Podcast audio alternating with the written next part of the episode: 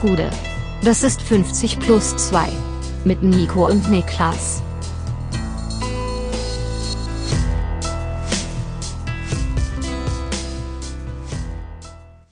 »50 plus 2 Bundesliga-Rückblick, 31. Spieltag. Mein Name ist Nico Heimann, bei mir sitzt der Mann, End, der sagt, endlich hat England wieder einen König, Niklas Levinson. Stimmt, hier, äh, Charles ist jetzt hier offiziell eingeleitet. King Charles. King Charles, ja. Der Charlesigste, ja.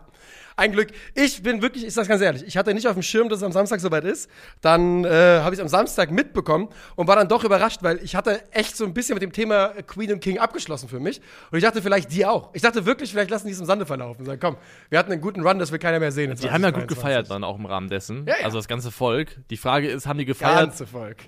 Jeder fand es geil. Jeder, absolut jeder. Ja. Vor allem die in, äh, in Irland, glaube ich. Ah, nicht, die gehören nicht zum Volk.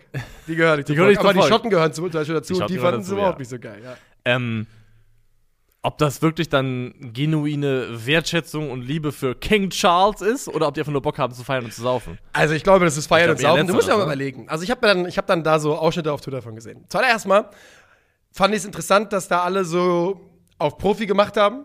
Weil die müssen mir nicht erzählen, dass sie wissen, was da zu tun ist. Weil die letzte Queen hat ihre Scheißkrone 1899 bekommen oder so. Keiner von euch war da dabei. Ihr wisst nicht, was ihr da macht.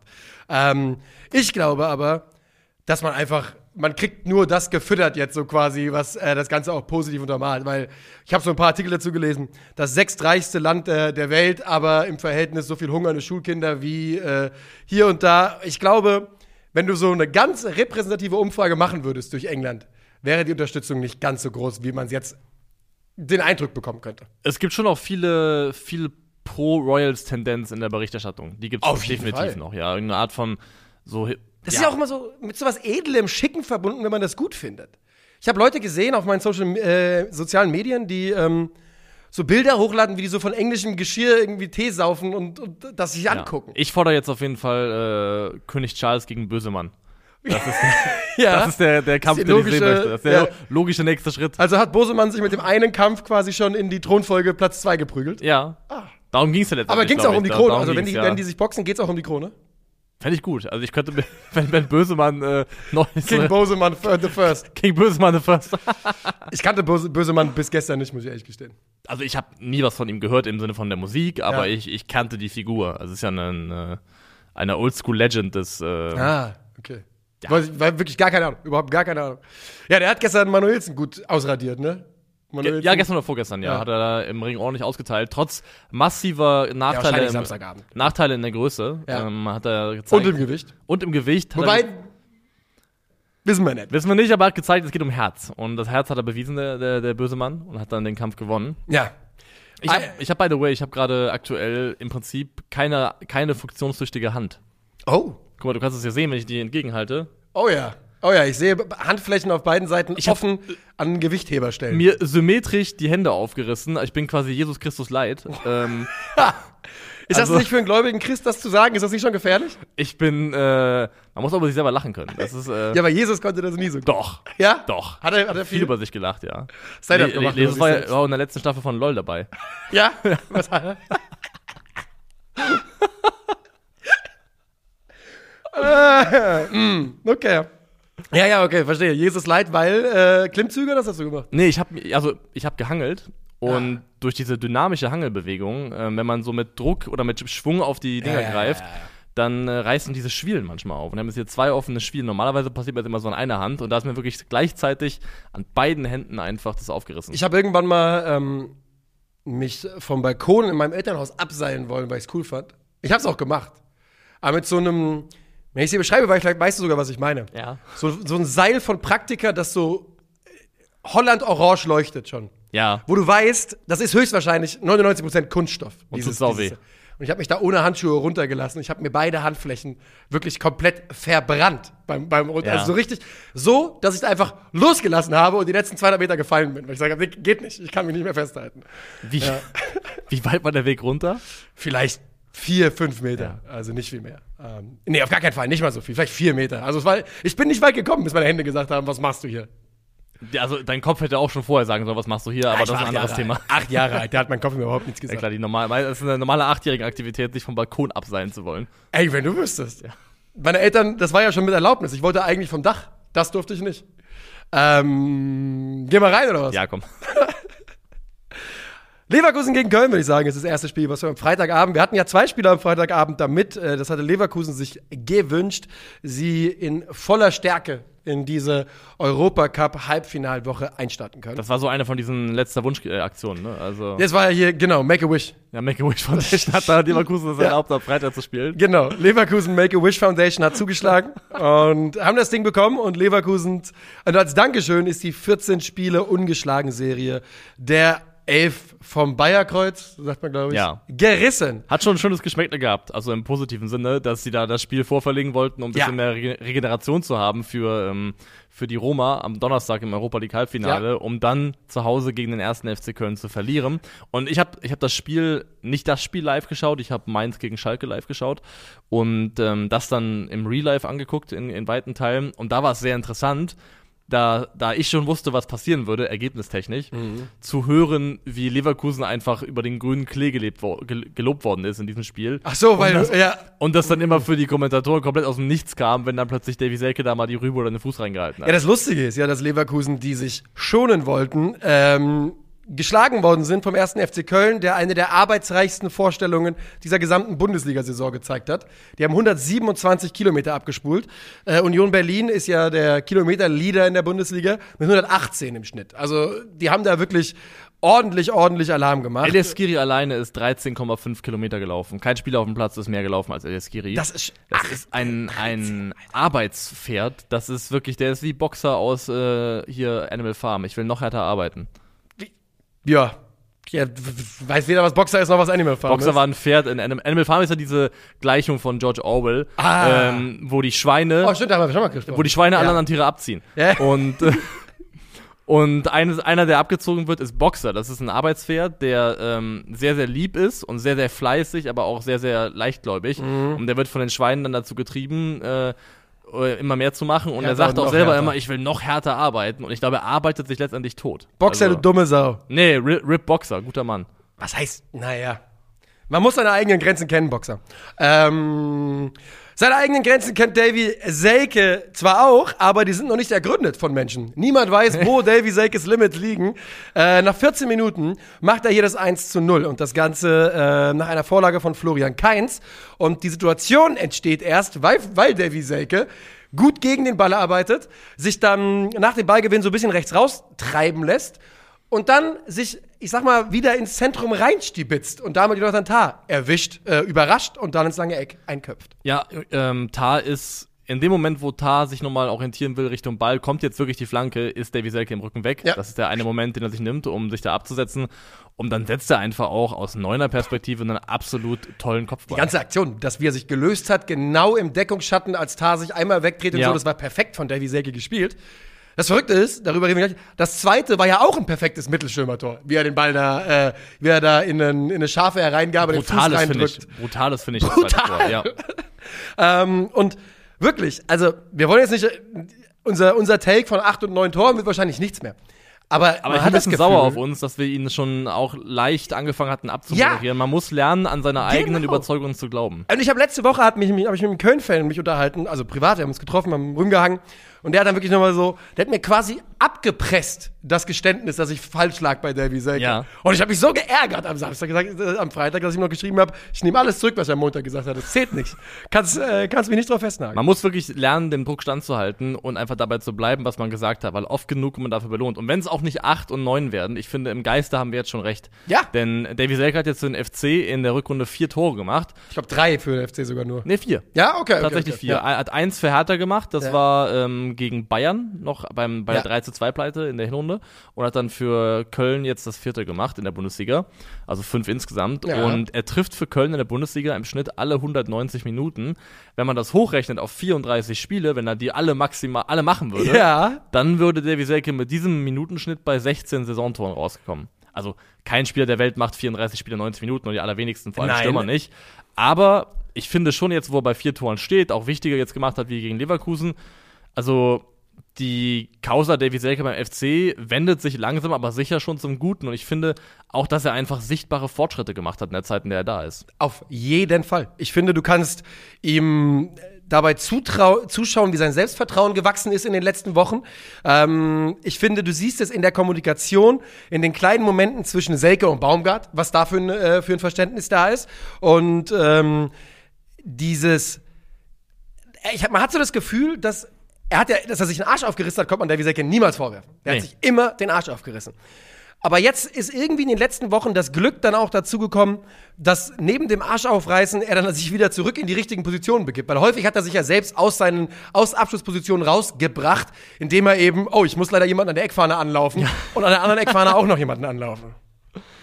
Ja, und das macht er, macht er wirklich gut, war sein, stark, sein, sein bestes Spiel bisher für den FC, ganz klar. Und Köln generell ordentlich gespielt, wie ich finde. Eine gute, gute Struktur gegen den Ball gehabt. Ich glaube 4-2-3-1, wo es meistens so war, dass wenn Leverkusen noch im Anfangsstadien ihres Aufbaus war, ist Keins auf Andrich angelaufen, der hier mittlerweile oder in dem Spiel über weite Strecken auch einen alleinigen Sechser gegeben hat und dann hat, äh, haben Skiri und Jubicic äh, sich Amiri und äh, Wirtz aufgeteilt und das hat über weite Strecken sehr gut funktioniert. Der Leverkusener Ausgleich fällt ja auch in der Szene, in der Köln unsortiert ist, selbst im Angriff war und Leverkusen einfach in ihrer muss man auch sagen, sehr, sehr hohen Qualität schnell umschaltet. Absoluter Trademark-Angriff, ich hab's mal aufgeschrieben. 14 Sekunden nach Ballgewinn, 12 Kontakte, drei Stationen. Ja. Und dann ist der Ball drin. Und maßgeblich beteiligt auch da wieder Florian Wirtz, der den Ball, glaube ich, bei, an seiner Station direkt weiterleitet. Und dann ähm, am Ende ist es eben Amin Adli, der da in die Abschlusssituation kommt und den Ausgleich macht. Aber es ist wirklich einer dieser sehr, sehr schwierig zu verteidigenden, schnellen Leverkusener Umschaltmomente. Es ist wirklich absolut äh, Prime Leverkusen-Angriff. Und Armin Adli ist ja durchaus auch ein Spieler, der äh, es war genau zu erwarten, aber der diese Saison bestimmt auch nochmal Interesse geweckt hat äh, auf, bei anderen Vereinen. Zumindest würde ich davon ausgehen.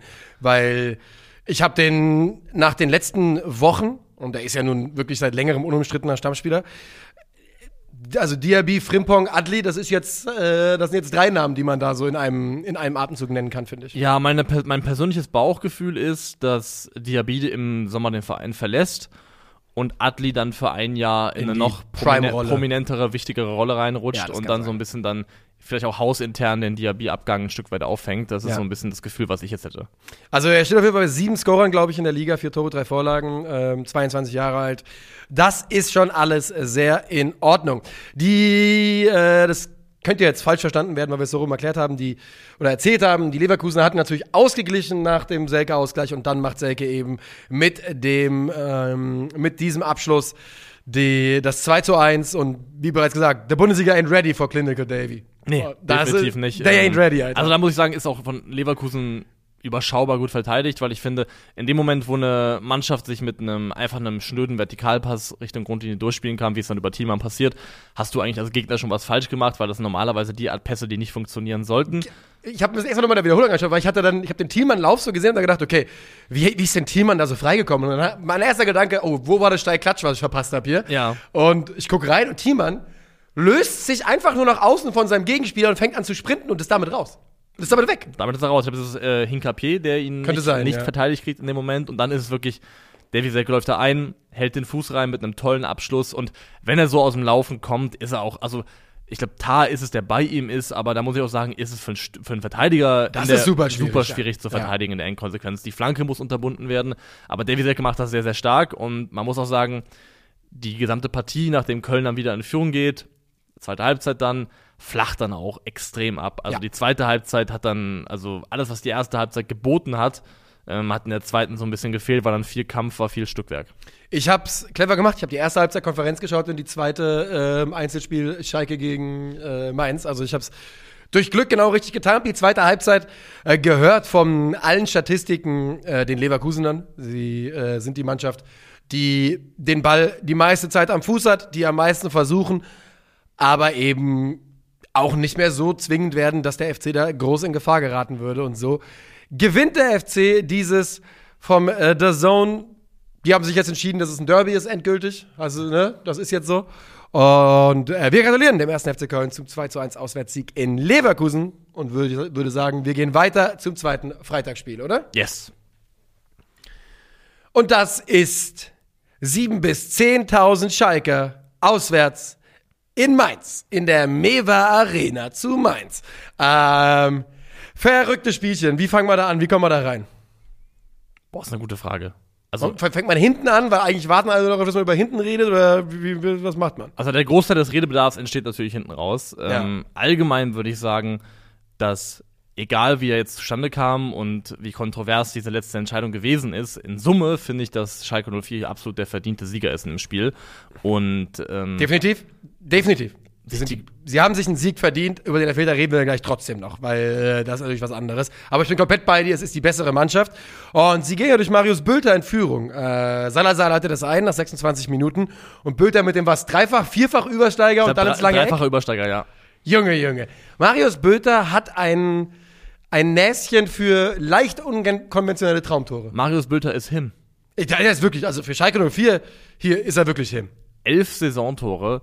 Also Marius Bülter, wenn Schalke das am Ende schaffen sollte, in der Bundesliga zu bleiben, dann ähm, Dank Marius Bülter. hängt ein gehöriger Anteil dessen, steht auf den Schultern von Marius Bülter. Auf jeden Fall. Ähm, ich erinnere mich, das erste Tor für, oder das erste Tor, was wir, wo er so bei Union auf die Bildfläche gekommen ist, dieser, den er da ins lange Eck äh, Stimmt, ja. schlänzt, wo er auch vorher noch einen seltsamen Kontakt drin hat, aber dann trotzdem, und das ist so ein bisschen Marius Bülter für mich. Die Mainzer gleichen kurz nach der Halbzeit aus. Barrero ist es mal wieder, der wieder einmal einfach perfekt steht. Nach Rumgestocher und äh, keiner weiß, wo es hingeht, ist es Barrero, der am langen Pfosten auf den Ball wartet und einschiebt. Ja, und es ist dann auch irgendwo bezeichnend, dass äh, Mainz dann einen Standard braucht, um hier auszugleichen, aber letztendlich ja auch einen Standard braucht, um zum zweiten Mal auszugleichen. Ja. Denn es war auch hier wieder so, in dem Moment, wo Mainz in Rückstand gerät und wo klar ist, Mainz ist dann auch in der Folge die Mannschaft, die das Spiel machen muss, werden gewisse Limits in dem, was Mainz 05 kann mit Ball auch offensichtlich. Vor allem werden sie auch offensichtlich in der Mittelfeldkonstellation Barrero und Chor. Da denke ich jetzt vor allem in dem Fall an, an Dominik Chor. Ja. Es, es, es war jetzt irgendwo alternativlos, weil ähm, Anton Stach ja ähm, ausgefallen ist für das Spiel. Aber ganz symptomatisch für mich die eine Chorszene, wo er wirklich in eine super gute Abschlusssituation kommt und dann mehr oder weniger über den Ball tritt. Ich dachte kurz, der Er will zieht eine, ihn sich rüber. Der will eine Ich Ballrolle machen, auch. aber ich dachte, dann hab- ist mir eingefallen, ah nee, das ist, Ist Dominik Dominik Chor. Chor, genau. genau, so ging's mir auch, Mann. Ich habe auch, ich habe erst gedacht, oh ja, clever, Alter. Und dann gedacht, ah nee, das ist Dominik Chor und das Ja. war keine Absicht. Ja. Ähm, die, du sagst es, die, was für den Mainzern, sie haben Ludovic Ajorg nicht so richtig ins Spiel bekommen, auch in diesem Spiel. Er hat also nur, nur sechs hohe Bälle überhaupt bekommen, davon drei festgemacht. Ähm, und das ist natürlich gemessen daran, was die Mainzer in den letzten Wochen versucht haben, relativ wenig von dem, was da auch funktioniert hat. Und ähm, das merkt man ja noch an. Die machen also den Ausgleich durch Leo Barrero. Und dann macht Schalke 04 oder kombiniert Schalke 04 sich zum 2 zu 1 Ja. mit der besten Kombination der Schalker Saison. Aus dem Bauch raus fällt mir keine bessere ein. Aus dem Bauch nicht, nee, es war schon sehr, sehr schön rausgespielt, War- muss war man Wahnsinn. sagen. Also, Über äh, Karaman ist es, der über rechts einleitet. Kral ist es, der dann auch rechts äh, den Weg macht. Und am Ende ist es Tom Kraus, der vollendet. Und das haben sie richtig gut gemacht. das ist ja irgendwie auch ein, ja, ein Schalker Stilmittel, kann man sagen, die, die Achter, die da sich weit nach außen fallen lassen und dann eben damit ins, ins Spiel eingebaut werden. Man muss generell sagen, wenn man jetzt schaut auf Kindern Karaman, der das Tor vorbereitet und auf diese Mannschaft schaut, welche Spieler da plötzlich anfangen zu performen. Was ist das mit sein. plötzlich? Wirklich. Es gibt wenige Spieler, wo ich so definitiv gesagt hätte, lass es gut sein. Das wird, glaube ich, in der Bundesliga nicht Ich klappen. bleib da auch im Grundsatz bei. Ja. Ich habe einfach nur großen Respekt davor, wie Thomas Reis wirklich auch aus Spielern, die er vielleicht selber sich auch gar nicht gewünscht hat, Das Beste die, rausholt. ähm, das Beste rausholt. Also, also Schalke im Kollektiv, was diese Mannschaft an Glauben an sich selbst entwickelt hat, als Team, aber auch jeder einzelne Spieler für sich genommen, ist wirklich beeindruckend. Du sagst was sehr Wichtiges. Da ist ein Selbstvertrauen entstanden bei Schalke, das ähm, extrem, extrem wichtig ist. Erstmal, zum Tor wie Marius Bülter machst du nicht, wenn du kein Selbstvertrauen hast. Und zweitens, diese Kombination, die spielst du wirklich. Da muss die ganze Mannschaft sagen, wir, wir können so spielen. So spielen wir halt, das können wir. Ähm, und dieses Selbstvertrauen der Mannschaft einzuhauchen, die wirklich mehr als einmal klinisch tot war diese Saison, ähm, da muss man Thomas Reis, kann man nur äh, Chapeau sagen. Die Mainzer gleich nochmal aus, so hast du schon angedeutet, durch einen äh, direkten Freistoß von Aaron Martins, den dritten in dieser Saison. Ein brillanter Freistoßschütze, Ja. war ist auch nichts Neues. Ähm, ist der nicht auch ablösefrei im Sommer? hat er nicht, haben, hat er nicht gerade, gibt's da nicht gerade Annäherungen zur Verlängerung? Aber sonst müsste er ablösefrei sein, glaube ich. Wir gucken mal. Leider ist mein das Internet heute sehr, sehr langsam hier, oder? Ich bin schon unterwegs. Ja, wir gucken. Bei mir lädt einfach Transfermarkt nicht, also. Nee, bei mir, ich, ich dachte, ich bin schnell, aber Naja, ich auch. Ähm, dann lassen wir das ungeklärt stehen. Genau. Er macht also einen wunderbaren Freistoß und Man muss dazu, er wird, also vom Fe 15. Februar ist, dass er sich, äh, dass er Mainz im Sommer verlässt. Ja. Aber Martins, also äh, hast du recht. Bei, in der, in der, ähm, im Live-Kommentar haben sie über irgendeinen Spieler gesagt und äh, überraschende Wendung könnte vielleicht noch verlängern. Und dann habe ich so gedacht, ah, wer war das? Und hatte aber äh, nicht gut genug aufgepasst, um es mitzubekommen. So, also, es steht 2-2. Es ist Minute 91, 92, 93. Henning Matrucciani sagt, wir brauchen mehr Minuten, knallt sich die, Bü die Birne auf, äh, lässt sich behandeln und dann blasen die Schalker zum letzten Angriff. Und dann passiert Folgendes: Im 16er zieht äh, Marius Bölter gegen äh, Marius Bülter gegen Cassie und dann zieht Cassie gegen Marius Bülter. Dann geht der Angriff in die andere Richtung und 30, 40, eine Minute später sagt der Schiri: Moment, Moment, da war doch was. Guckt sich's an und gibt Elfmeter für Schalke 04, die in der 102. Minute spätestes Bundesligator in der Geschichte der Bundesliga den Siegtreffer. Ach was, ist es so? Ja, Krass. Ja, ja. Ähm, aber wie gesagt, es hätte, konnte auch nur entstehen, weil Matriciani eine Minute vor Ablauf der Nachspielzeit, der 95. fünf Minuten Behandlungspause brauchte. Ähm, und ich möchte so sagen, das ist für mich kein Elfmeter, den du geben kannst. Es, es ist für mich einfach kein Elfmeter. Denn für mich ist es Bülter, der vorher strafwürdig Cassie zieht und ich verstehe nicht, wie man dann, wie man darauf gucken kann und sagen kann, das ist nicht strafwürdig und das schon. Für mich wäre es Freistoß Mainz 5 gewesen. Also in dem Moment, wo, wo beide Spieler ziehen, da bin ich bei dir. Und dann gebe ich dir jetzt auch recht in dem Fall. Cassie zieht ja zuerst, äh, Cassie, äh, Bülter zieht zuerst. Ja, genau. Dann zieht Cassie. Genau. Weil, w- wenn es, wenn es isoliert gewesen wäre, nur der Zupfer von Cassie gegen Bülter, dann bin ich bereit zu sagen, den gibt man. Ja. Weil dann ist man auch, also Bo Svensson hat ja moniert, dass er keine Chance auf den Ball hat, aber das ist ja für mich letztendlich in der Frage, ob es ein Foulspiel ist oder nicht, egal. Also das ist ja. Wahrscheinlich ist das egal. Ich frage mich halt dann nur, das Spiel ist ja weiter gelaufen. Ja, Also wir sind ja eine Minute weiter gekommen und er hatte keine Chance auf den Ball, weil Zentner den fest, also weißt du, was ich meine? Natürlich, aber das ist ja nur, also ist ja übersehen worden letztendlich vom Schiedsrichter. Ja. Und weil wenn im Strafraum eine Flanke kommt und der, der Spieler, den ich verteidige, kommt zwar nicht an den Ball, aber ich halte ihn trotzdem massiv fest, dann ist es trotzdem ein Foul. ja. Und deswegen, ich kann, ich kann isoliert das, was Cassie macht, äh, kann ich nachvollziehen, dass es dafür einen Elfmeter gibt. Aber wenn man den gesamten Zweikampfverlauf zwischen beiden Spielern betrachtet, ist es unfair, dass der eine bestraft wird Genau. und der andere nicht. Und genau das, so sehe ich es auch. Ähm, deshalb ist es für mich da eine falsche Entscheidung. Man muss mal eine Sache sagen, ne? Stell dir mal vor, das passiert gegen einen Verein, der nicht Mainz 05 hat, heißt. Weil Mainz 05 hat keinerlei Lobby. Niemand juckt Nee, Mainz nee. 05. Stell dir vor, das passiert gegen Dortmund. Wir haben es ja letzte Woche gesehen, was dann passiert. Dann Oder ist, gegen dann, die Eintracht. Dann ist was Jöllenbeck? Ja, oder Dann wer auch haben immer. haben wir den nächsten Schiedsrichter, der nie wieder gegen BVB pfeifen kann. Wirklich, da werden, da werden dann, oder, übrigens, liebe Dortmund-Fans, ist gar kein Diss gegen euch. Dasselbe gilt für die Eintracht, dasselbe gilt für den FC Bayern München. Das, aber da wirklich in dem Augenblick ist es Glück für die Bundesliga, dass es nur Mainz 05 ist. Da kannst du es machen, so ein ganz klein bisschen. Nichtsdestotrotz, du sagtest es schon, es ist ein verdienter Sieg für Schalke 04. Es ist der zweite Sieg in der Nachspielzeit für Schalke 04. Die müssen gerade ein Selbstbewusstsein, eine Brust haben. Ärgerlich, dass jetzt die Bayern vor der Brust, äh, vor der, vor der Tür stehen. Aber ey, Schalke 04, Mann. Schalke. Sie glauben dran. Die glauben dran.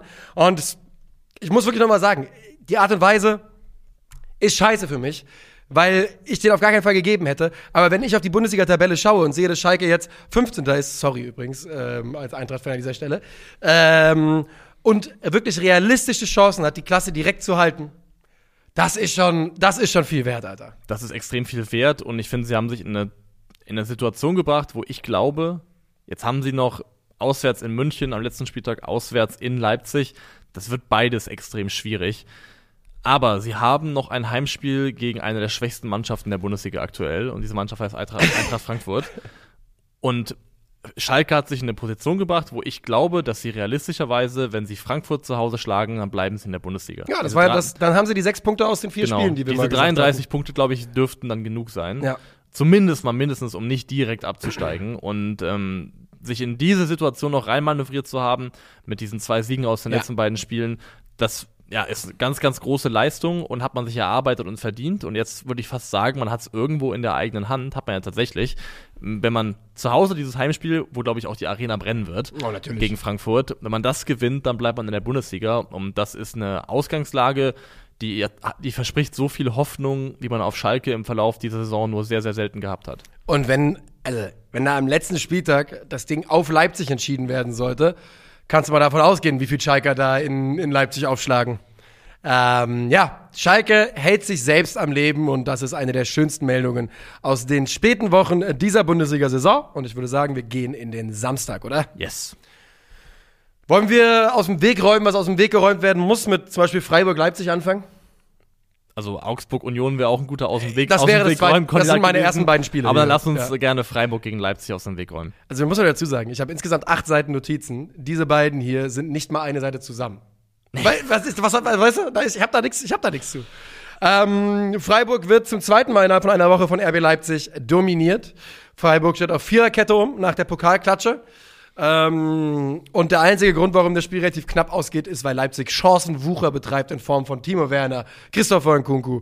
Ähm, und Genau. dann ist es am Ende der Doppelpass alleine von Kevin Campbell, der das Ding entscheidet. Und der auch da wieder durch eine Lücke durchstößt, die Der läuft 40 Meter. unverhältnismäßig groß ist. Und das hat sich das ganze Spiel durchgezogen. Es gibt eine Chance von Timo Werner, ähm, der von links, glaube ich, einläuft und einen Steckpass kriegt von Benjamin Henrichs. Und wenn man davor Oh ja. in der Szene auf Gulde achtet, der gespielt hat als Innenverteidiger, lässt sich von Christopher Nkunku wirklich komplett aus seiner Position rausziehen.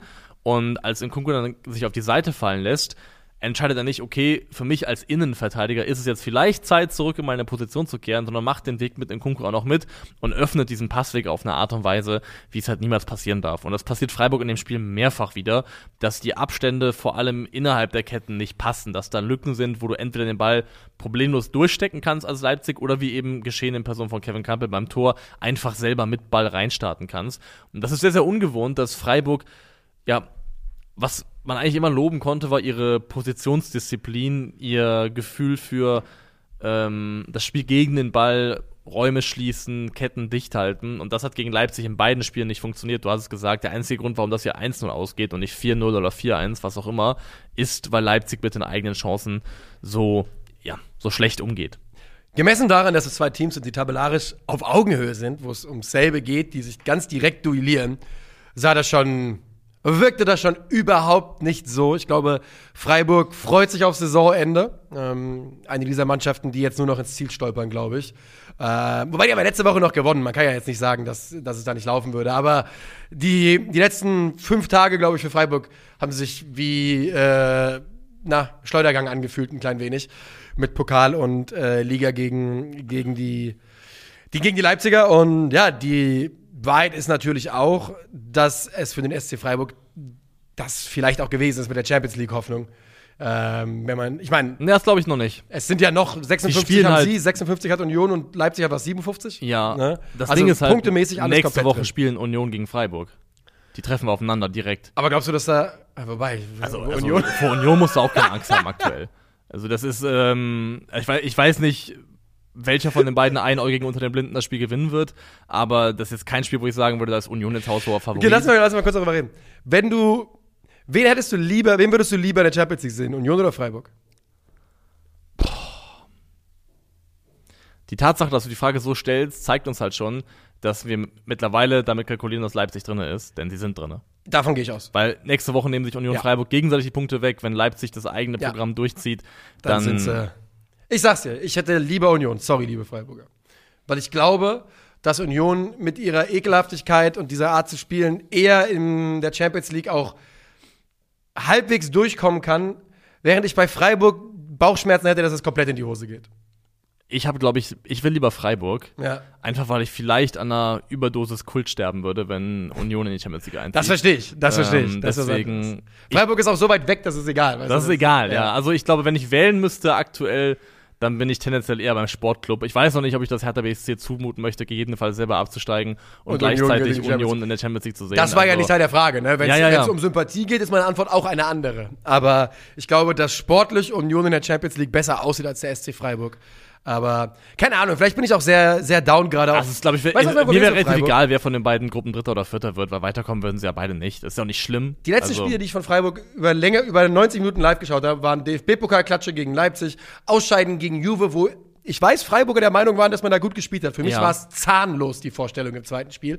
Und ich habe jetzt anhand, anhand dieser 180 Minuten ist mein Eindruck von Freiburg so, die können wichtige Spiele nicht. Die, die sollen nicht in der Champions League spielen. Vielleicht nicht ganz fair, entschuldigt bitte. Die Mannschaft, die zweimal in Folge DFB-Pokal Halbfinale und einmal Finale war, Und kann keine Weg wichtigen dahin Spiele. unter anderem Bayern geschlagen Genau, hat. kann in- in keine München. wichtigen Spiele. ähm, aber viel mehr gibt es zum Spiel nicht zu sagen. Leipzig ist, hat jetzt zweimal Freiburg geschlagen. In Freiburg war zweimal die bessere Mannschaft. Dass das Spiel so eng ausgeht, hat nichts damit zu tun, dass es so eng war letztendlich. Freiburg hat vor allem selber fast nichts auf die Kette bekommen. Also ist in der eigenen Chancenkreierung extrem harmlos geblieben. Ich bleib dabei.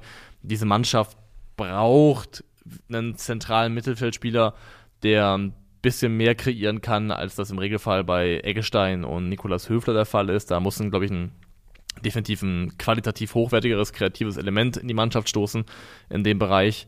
Und jetzt geht es eben darum, vor allem nächste Woche, glaube ich, wird sich das entscheiden so ein bisschen, ob dann Union oder Freiburg die vierte Mannschaft ist, die sich dann am Ende noch in die Champions League hieven kann. So ist das und äh, wir gehen weiter zu zwei Mannschaften, über die wir jetzt gerade schon kurz gesprochen haben. Es ist Union Berlin zu Gast beim FC aus Augsburg und die Augsburger gewinnen tatsächlich 1 zu 0. Auch ein wichtiger Sieg für den FCA, der damit ähm, quasi auch nochmal sagt, Abstiegskampf könnt ihr machen, aber wir machen nicht mit. Ja, lieben Dank an sowohl ähm, in dem Fall Union Berlin als auch Eintracht Frankfurt, die dafür gesorgt haben, Ja. dass Augsburg und Hoffenheim in einer Ja. sehr, sehr komfortablen Lage in die letzten Spiele reingehen können.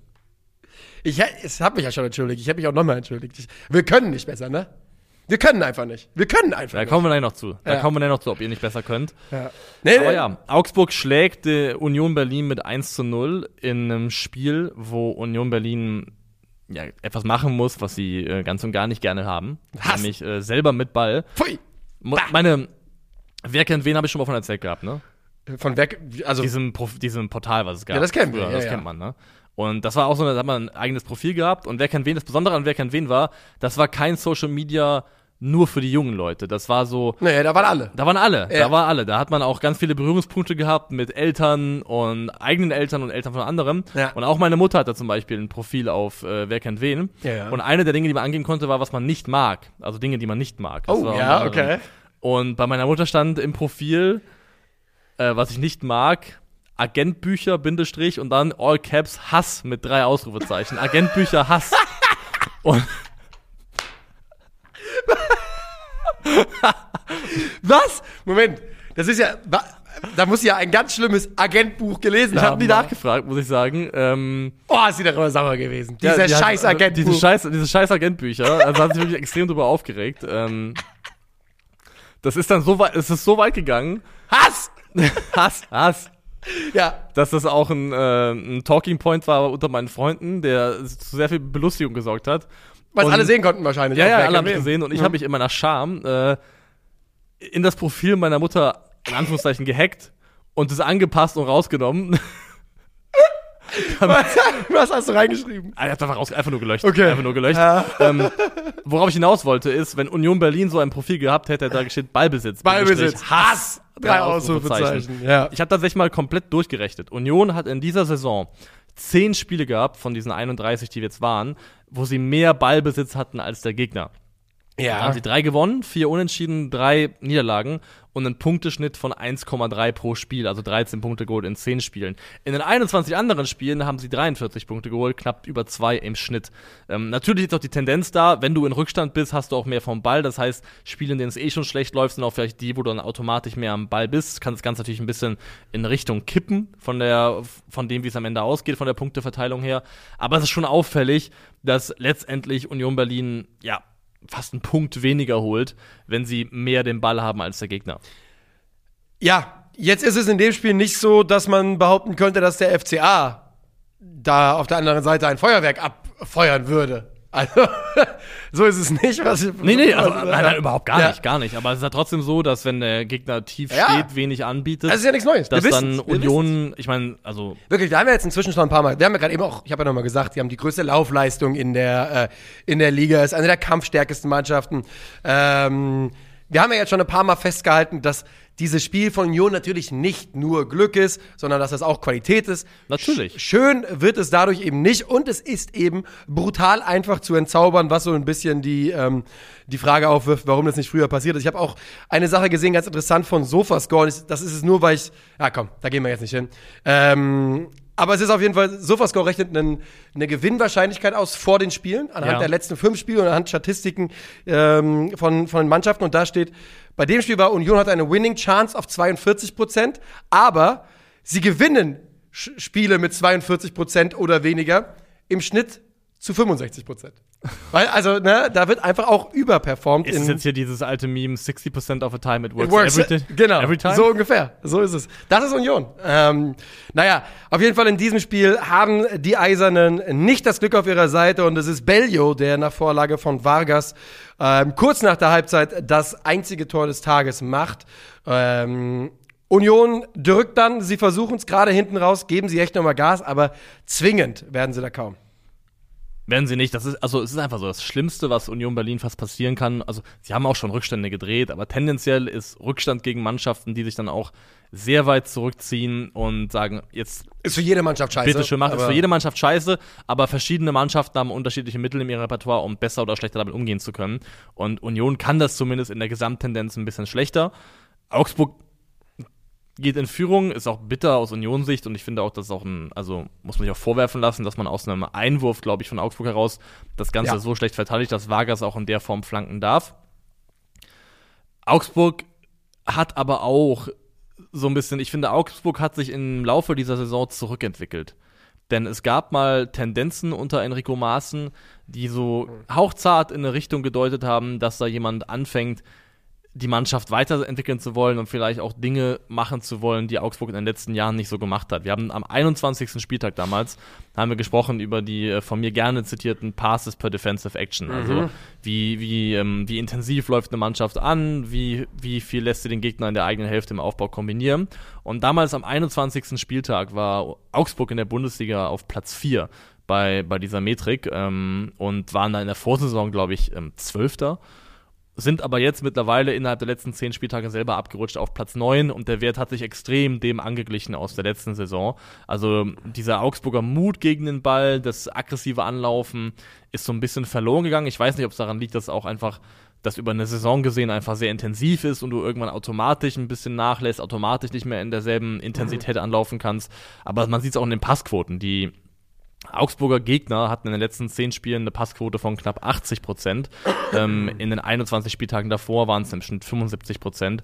Also Augsburg hat einfach sich ein bisschen weiter zurückgezogen, ist nicht mehr ganz so intensiv im Anlaufen und ähnelt, finde ich, dann jetzt gerade in der Saisonendphase doch schon sehr den FCA-Mannschaften der letzten Jahre. Heißt, ähm, tief stehen, viel Zeitspiel, wenig Nettospielzeit und ansonsten einfach sehr, sehr eklig. Furchtbar. Furchtbar einfach in Phasen. Und ja, was sie aber in den letzten zehn äh, Spielen, während dann die Passes per Defensive Action, nee, nicht per, sondern äh, Doch. dieses- per? Passes per Defensive Achso, weil die Action. Defensive Action ist die, ja, ja, die unterbindende. Ähm, seitdem haben sie auch kein Spiel mehr gewonnen. Also ne, seit, seit dem Bremen-Spiel in der Bundesliga keinen Sieg geholt. Niederlage gegen die Bayern, unentschieden Schalke, unentschieden Wolfsburg, Niederlage Köln, Niederlage Leipzig, unentschieden Stuttgart und unentschieden Eintracht seitdem und jetzt der Sieg gegen Union. Klar ist aber auch, ähm, wir sind drei Spieltage vor Ende. Union Berlin ähm, steht bei was? Über 50 Punkten, ne? 56. Ja. Es ist eine brutale Saison von Union Berlin. Egal, die können jetzt, die können die Saison jetzt mit 0 Punkten und minus 20 Toren beenden und es wäre immer noch eine ganz brutale Saison und sie würden wahrscheinlich Fünfter werden. Ähm, Genau das. Union Berlin wird schlechtestenfalls Fünfter in der Bundesliga. Ja. Das ist ein riesengroßer Erfolg und eine Saisonleistung, die absolut Respekt verdient. Das, Ist das sensationell. Man, Es genau, ist es ist sensationell. sensationell und das darf man auch nicht unterschlagen, dass ähm, bei aller Kritik, die man in der Stilfrage äußern darf, ähm, ist dass die Tatsache, dass Union Berlin am 31. Spieltag bereits weiß, wir werden schlechtestenfalls Fünfter in der Bundesliga und haben immer noch, muss man ja trotzdem fairerweise sagen, theoretisch realistische Chancen, Dritter zu werden. Ja. Das ist eine ganz, ganz große Leistung. Ist es. Und das wirklich mit einer Effizienz und einer, ähm, und einer, einem kollektiven Arbeiten gegen den Ball. Das ist schon in Ordnung und zeigt eben, dass man im Fußball doch sehr, sehr viel erreichen kann, wenn man nur zusammenarbeitet. So, gehen wir jetzt äh, zu allen Spielen mit Abstiegskampf. Ähm, Zusammenhang und damit fangen wir an bei der TSG Hoffenheim, die zu Hause Eintracht Frankfurt 3 zu 1 besiegt. 18.000 Eintracht-Fans im Kraichgau, an den Fans lag es also nicht. Ähm, ja. Ja. Was soll ich sagen? Es, die Eintracht kann nicht besser. Es ist ein Trümmerhaufen, diese Truppe. Das ist halt so. Ja, es ist nicht, also nicht umsonst und irgendwo auch verdientermaßen die drittschlechteste Mannschaft der Bundesliga-Rückrunde. Wie, wie können wir überhaupt nur drittschlechteste sein? Also man muss fairerweise sagen, ich glaube, die Eintracht hat in 14 Spielen 12 Punkte geholt. Ja, wir haben halt gegen Bremen Genauso- gewonnen und gegen Schalke oder was? Irgendwie, äh, Schalke, Schalke kann ja nicht sein, aber gegen Bremen auf jeden Fall gewonnen. Ich glaube auf jeden Fall, Frankfurt 14 Spiele, 12 Punkte, genauso viele wie der Vorletzte der Rückrundentabelle und einen mehr als der Letzte. Ah, okay. Also man ist sehr, sehr nah beieinander. Fakt ist, Eintracht Frankfurt ist im Kalenderjahr 2023 eine der schlechtesten Mannschaften der Bundesliga. Und da führt auch mittlerweile kein Weg dran mehr vorbei. Und zwar nicht nur ergebnistechnisch, sondern auch, wenn du ihm beim Spielen zuschaust. Ja. Das muss man ganz klar so sagen. Es ist katastrophal. Ich habe ja letzte Woche gesagt, dass, wie es mich aufgeregt hat, das hat sich diese Woche nicht geändert. Ähm, wir haben unter der Woche natürlich großartig, toll im DFB-Pokal. Und das wird am Ende auch, ist das Kosmetik, die über vieles hinweg täuschen wird. Ähm, das ist ja, das ist nun mal einfach so. Aber es ändert eben nichts daran, dass es, also, Und rein aufs Spiel geschaut, wenn man jetzt Hoffenheim hat das gemacht, was sie in den letzten Wochen eigentlich äh, immer gemacht haben. Sie bauen da auf mit ihrem, mit ihrem Viereraufbau, sehr breit, zwei davor und schaffen das so letztendlich, die, das Eintracht-Pressing, was ja auch irgendwie sehr, also zentrumsfokussiert ist in diesem 5-2-3, komplett null und nichtig zu machen in der ersten Halbzeit. Also es ist eigentlich immer möglich, zum Beispiel auf Angelino rauszukommen, der dann immer wieder Der Passwege wirklich findet, hat, was er ähm, wollte der, zwischenzeitlich. der machen konnte, was er wollte und auch selber immer die Passoption hatte, dann eben diagonal nach vorne einzuspielen. André Kramaric hat sich auf der, auf der rechten Seite immer wieder ganz nach außen fallen lassen und sich damit auch der Frankfurter Deckung entzogen und war, war anspielbar. Und das hat sich vor allem durch die erste Halbzeit durchgezogen. Die zweite Halbzeit ist dann schwer zu betrachten insgesamt, weil Nsoki sehr, sehr früh rot sieht und das Spiel dann eine Genau, dann Dynamik macht die Eintracht Druck. Aber auch da, man ist dann in Überzahl, man macht in der 54. das Tor, dann erwarte ich, dass ihr sagt, gut, vielleicht kassieren wir jetzt das vierte, aber wir machen jetzt hier so Action, wie ihr es noch nicht gesehen habt. Wir haben 18.000 Leute, die in dieses Witzstadion mitgereist sind, in eine Stadt, die es nicht gibt. Jetzt werden wir hier wenigstens Action machen und nicht mal da kommt man dann hin. Achte Minute, Baumgartner macht das 1 zu 0. Touré segelt drunter durch. Kann man sagen, Touré ist schuld? Ja, kann man sagen. Touré hat keine Sekunde Fußball gespielt im Jahr 2023, war fit die meiste Zeit und Oliver Glasner geht nach der PK hin und sagt, Makoto Hasebe pisst Blut, weil er so viel spielen muss, aber kriegt keine Sekunde Einsatzzeit. Ich muss da wirklich aktuell aufpassen, dass ich mich nicht sehr, sehr aufrege über, ja, über Oliver Glasner, sagen wir, wie es ist, über Oliver Glasner und ehrlicherweise muss ich auch nicht aufpassen, weil ich rege mich sehr über den Mann auf. Das klingt gerade ein bisschen so. Ja, zumindest. wir sind noch nicht fertig. Lass uns erstmal über das Spiel noch reden. Also, äh, 2-0 ist ein Elfmeter, Baumgartner holt ihn raus, äh, Hasebe, Kamada im Zweikampf. Viele sagen, es gab keinen Kontakt. Ich glaube, es gab einen Kontakt, ehrlicherweise. Ich glaube, äh, Kamada berührt ihn. Also für meine Begriffe war der auch da. ja, also er war so auf jeden Fall leicht und er war dankbar angenommen. Ähm, aber so kannst du halt auch nicht. Du halt, die, haben, die beiden bieten ihm jeweils ein Bein an. Und dass er eins davon mitnimmt und einen Elfmeter rausholt, so ist es halt dann in der Bundesliga. Dann kriegt Glasner rot, weil er einen Ball aufs Feld kickt. Was ist das für ein Verhalten eigentlich? Zweiter Ball ins Spiel. Also, ich bin wirklich eine trotzige Sau. Mir ist vieles zuzutrauen, aber da, so- sogar ich habe gesagt, oh, weiß ja nicht, Alter. Also ich finde sogar, ich glaube, in einem anderen Saisonmoment hättest du es auch gefeiert, glaube ich. Kann, kann durchaus sein. Ich, glaub, ich glaube, wenn Frankfurt gerade 3-2 auch, führt in der 90. Minute, meinst du, oder sowas? ja oder generell, wenn halt die Rückrunde nicht so beschissen gewesen wäre, wenn man jetzt was, was weiß ich Fünfter wäre und noch voll mit dabei ist im Kampf um die europäischen Plätze, dann glaube ich sieht man mit einem anderen Wohlwollen darauf. sein, In ja. dem Kontext und wenn man auch sieht, wie Oliver Glasner letzte Woche reagiert hat, wie er generell 2023 schon auf PKs reagiert hat, wie er dann nach dem Spiel reagiert hat, zeichnet das gerade halt das Bild von einem Mann, der emotional mit dieser Krisensituation fast überfordert ist. Ja, 100 Prozent. Also, sie machen uns 3-0 durch Bebu. Auch da, Eintracht einfach auf allen Ebenen. Jeder einzelne, äh, jeder einzelne Spieler der Defensive zu langsam und nicht scharf genug. Dann also Nsoki mit seinem monatlichen Bock, das ist die rote Karte. Ähm, er hatte die Eintracht so weit Glück, dass es gegen uns fällt dieses Mal, aber reicht dann auch nicht. Götze 3-1, bla bla bla. Jetzt Zitat. Hör mir auf mit diesem Müll, ich weiß, was die Jungs hier leisten. Der alte Makoto Hasebe ist 39 Jahre alt. Der spielt das dritte Mal 90 Minuten in einer Woche. Der hat teilweise Blut im Urin. Also, zuallererst mal. Helmer hat ja danach gesagt, diese Ur Blut im Urin-Aussage. Das gehört nicht in die Öffentlichkeit, Alter. Das kannst du nicht einfach so breit treten als Argument Vielleicht, für dich. vielleicht will ja auch Makoto Hasebe gar nicht, dass Leute das wissen. Würdest du es wollen? Nee. Ist das so? Denke ich mir auch. Ähm, Das ist ja ein alter Hemingway-Klassiker, der alte Mann um das Blut. So, und ich, für mich ist diese, die, die Art und Weise der, die Antwort auf die Frage, die da war, er wollte genau das loswerden. Dass die Spieler sich nicht geäußert haben, spricht für mich ganz klar. Er hat kommunizieren lassen, er war ja auf der Tribüne, konnte nicht mit ihnen direkt reden, aber er hat ganz klar gesagt, Jungs, ihr sagt heute nichts, ich mache mal ein bisschen, ich kümmere mich drum. Und hat er hier versucht, quasi eine Brandrede zu machen, sich vor die Mannschaft zu stellen und sowas. Und für mich hat sich's nicht so angefühlt. Denn für mich, ich gucke da drauf und lese das so, er sagt es die ganze Zeit, er tut die ganze Zeit so, weil Oliver Glasner sagt jetzt schon seit Wochen und Monaten, gibt es immer wieder Breitseiten in Richtung Kaderplanung. Geht immer wieder ähm, in die Richtung, ja, wir haben ja niemanden. Und in diesem Spiel ist das ja auch wirklich wahr. Ne? Also es sind viele Leute ausgefallen, gerade in der Defensive, Jakic, Smolcic, Philipp Max, sind es, die nicht dabei sind. Aber so zu tun, als gäbe es nur die Dreierkette zuallererst mal, als könnte man immer nur mit Dreierkette spielen und als gäbe es keinerlei Option, Makoto Hasebe zum Beispiel, jetzt in diesem sehr konkreten Fall, irgendwie ein bisschen Entlastung zu schaffen. Als gäbe es nicht die Möglichkeit, in den letzten Wochen und Monaten mehr zu rotieren. Das macht mich wirklich sauer. Das macht mich wirklich sauer. Wir spielen seit Wochen dieselbe Scheiße mit derselben Mannschaft.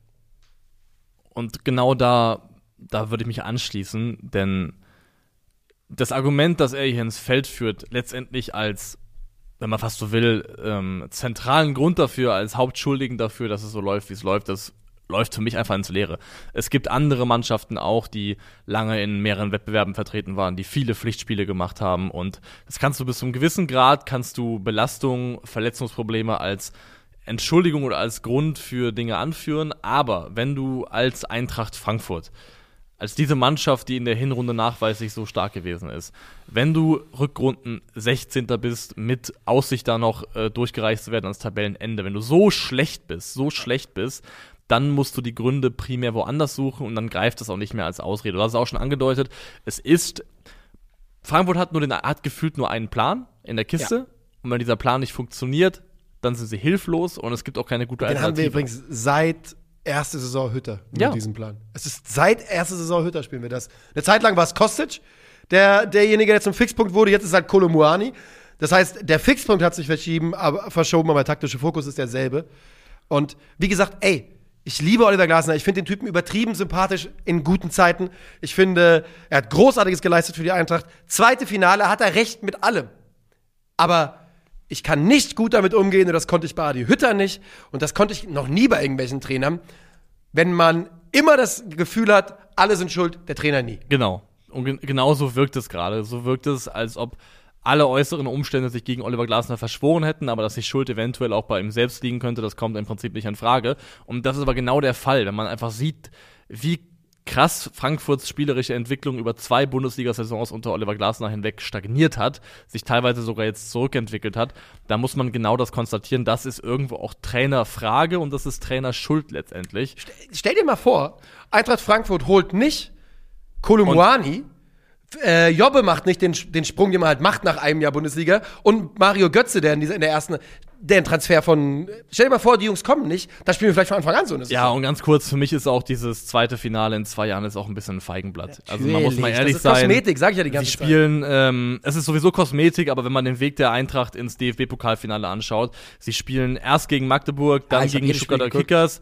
Dann spielen sie zu Hause gegen Darmstadt, Darmstadt, zu Hause gegen Union und jetzt dann eben in Stuttgart das ist im Verhältnis schon ein relativ bequemer Weg ins Finale. Also das muss man einfach schon festhalten. Das soll nicht die Leistung schmälern, man muss trotzdem erstmal dahin kommen, aber jetzt so zu tun, als, also den DFB-Pokal-Run ins Finale kann man auf jeden Fall nicht in ansatzweise in die Nähe rücken von dem, was Frankfurt letztes Jahr in der Europa League geleistet hat. Auf keinen hat. Fall. Aber wenn man auch hört dann, wie, wie Axel Hellmann im Nachgang darauf reagiert, welchen Weg er eingeschlagen hat. Er hätte ja auch irgendwie versuchen können, sich vor den Trainer zu stellen, so ein bisschen zu relativieren, aber auch in Schutz zu nehmen, wo er die Reaktion kommt. Er hat ja letztendlich Oliver Glasner sehr fast schon angegriffen. Wir müssen uns mit der Frage beschäftigen, ob wir in einer Form sind, die zukunftsweisend ist. Ja. In dieser Frage sollten wir die nächsten Tage und Wochen mal ins Land gehen lassen.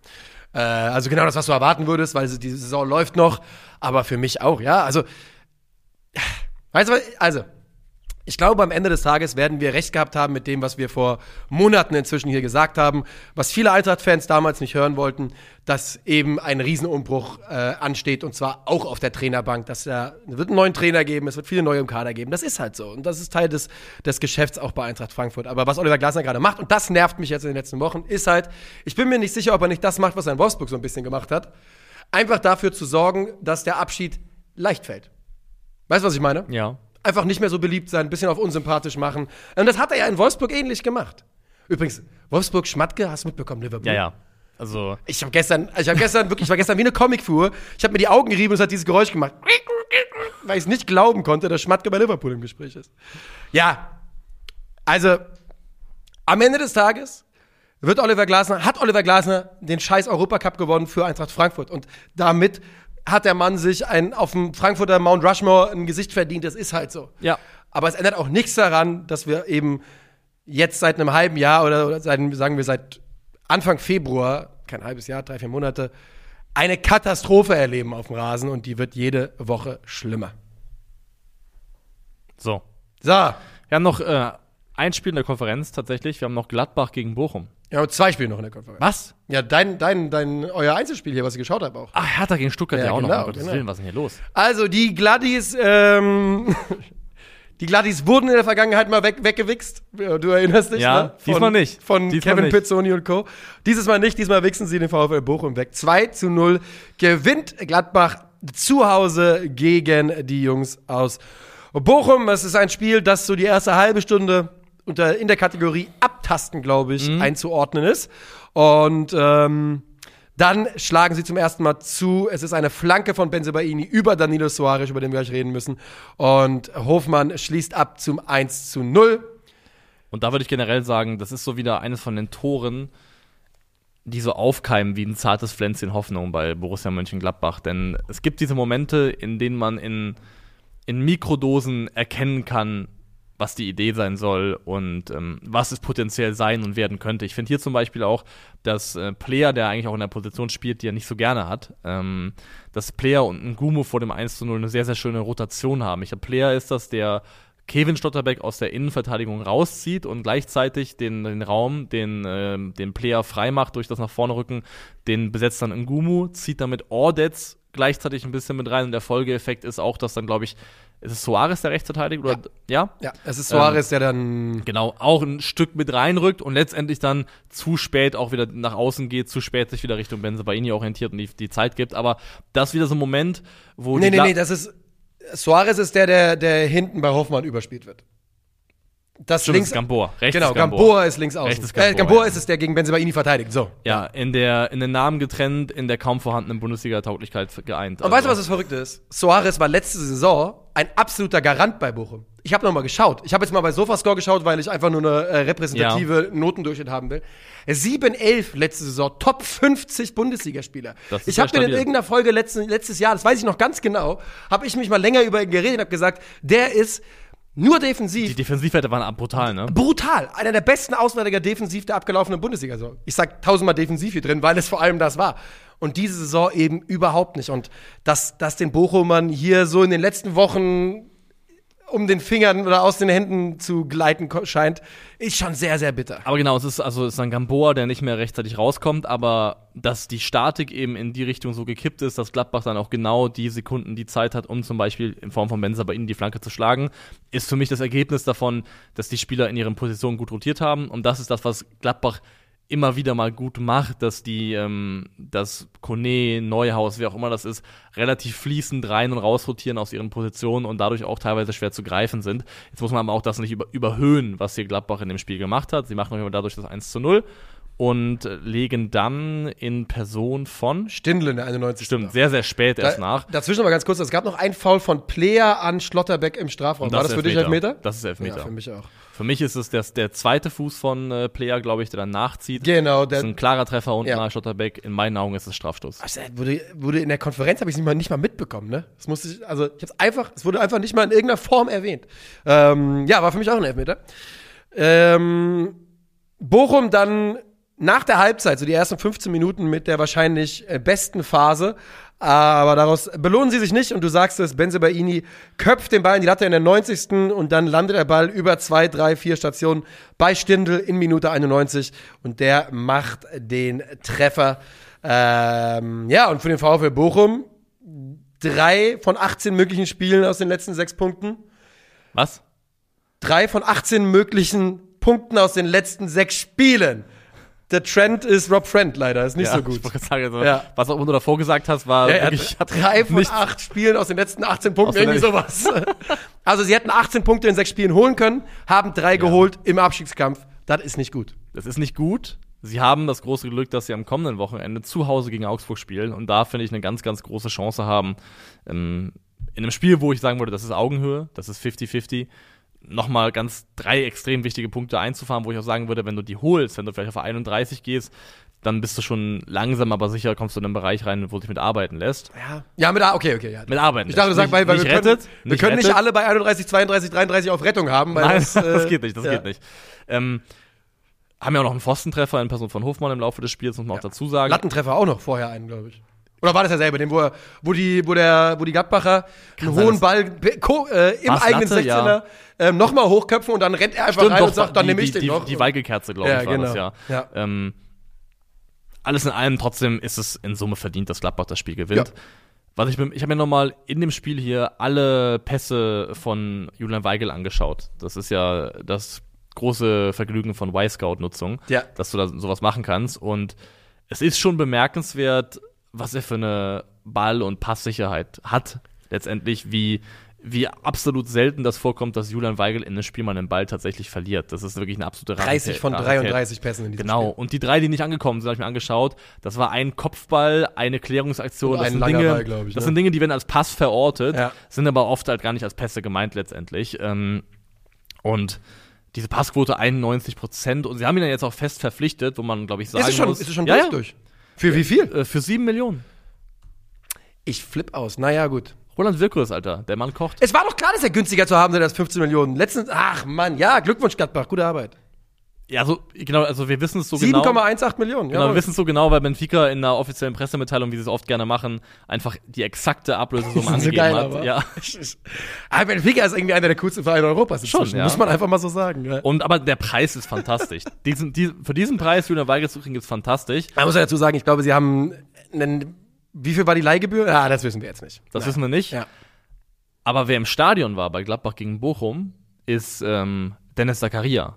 Ah, hab ich gesehen. Und er war im Stadion, obwohl Chelsea auch gespielt hat, glaube ich. ja, aber das hat ja mit ihm nichts zu tun, wenn Chelsea spielt. Genau, hat mittlerweile nichts mit ihm zu tun. Also das Kapitel Chelsea ist zu. Sie haben ja, glaube ich, eine Theo in der Theorie eine Oh, Kauf was machst du hier gerade? eine Was willst du hier in Aussicht von 30 stellen? Millionen. Ja. Er wird zu Juve zurückgehen. Juve hat, glaube ich, auch keine Verwendung für ihn. Eher nicht. Ne? Und Wirkus hat ja schon gesagt, dass Gladbach auch vorhat, in der kommenden Saison durchaus mit Leih Leihspielern zu arbeiten, über Laien was zu machen. Und wenn du Zakaria zurückholen könntest, wenn auch nur per Laie, und Wie alt ist Zakaria? 26, 27? ja, mit 20ern, Ja. glaube ich, ja. Also Manu Kone wird ja wahrscheinlich gehen. Das wird wahrscheinlich der Davon Spieler sein, der zu aus. Geld gemacht wird. Ja. Aber wenn du dann in die Saison 23, 24 gehen kannst mit einer Stammdoppel-6 bestehend aus Julian Weigel Weigel und und Dennis. Zakaria, vor allem Zakaria so als, sag ich mal, athletischer, aggressiver, körperlich besserer Counterpart zu Julian Weigel, hast du da wirklich ein sehr, sehr kompetentes Duo.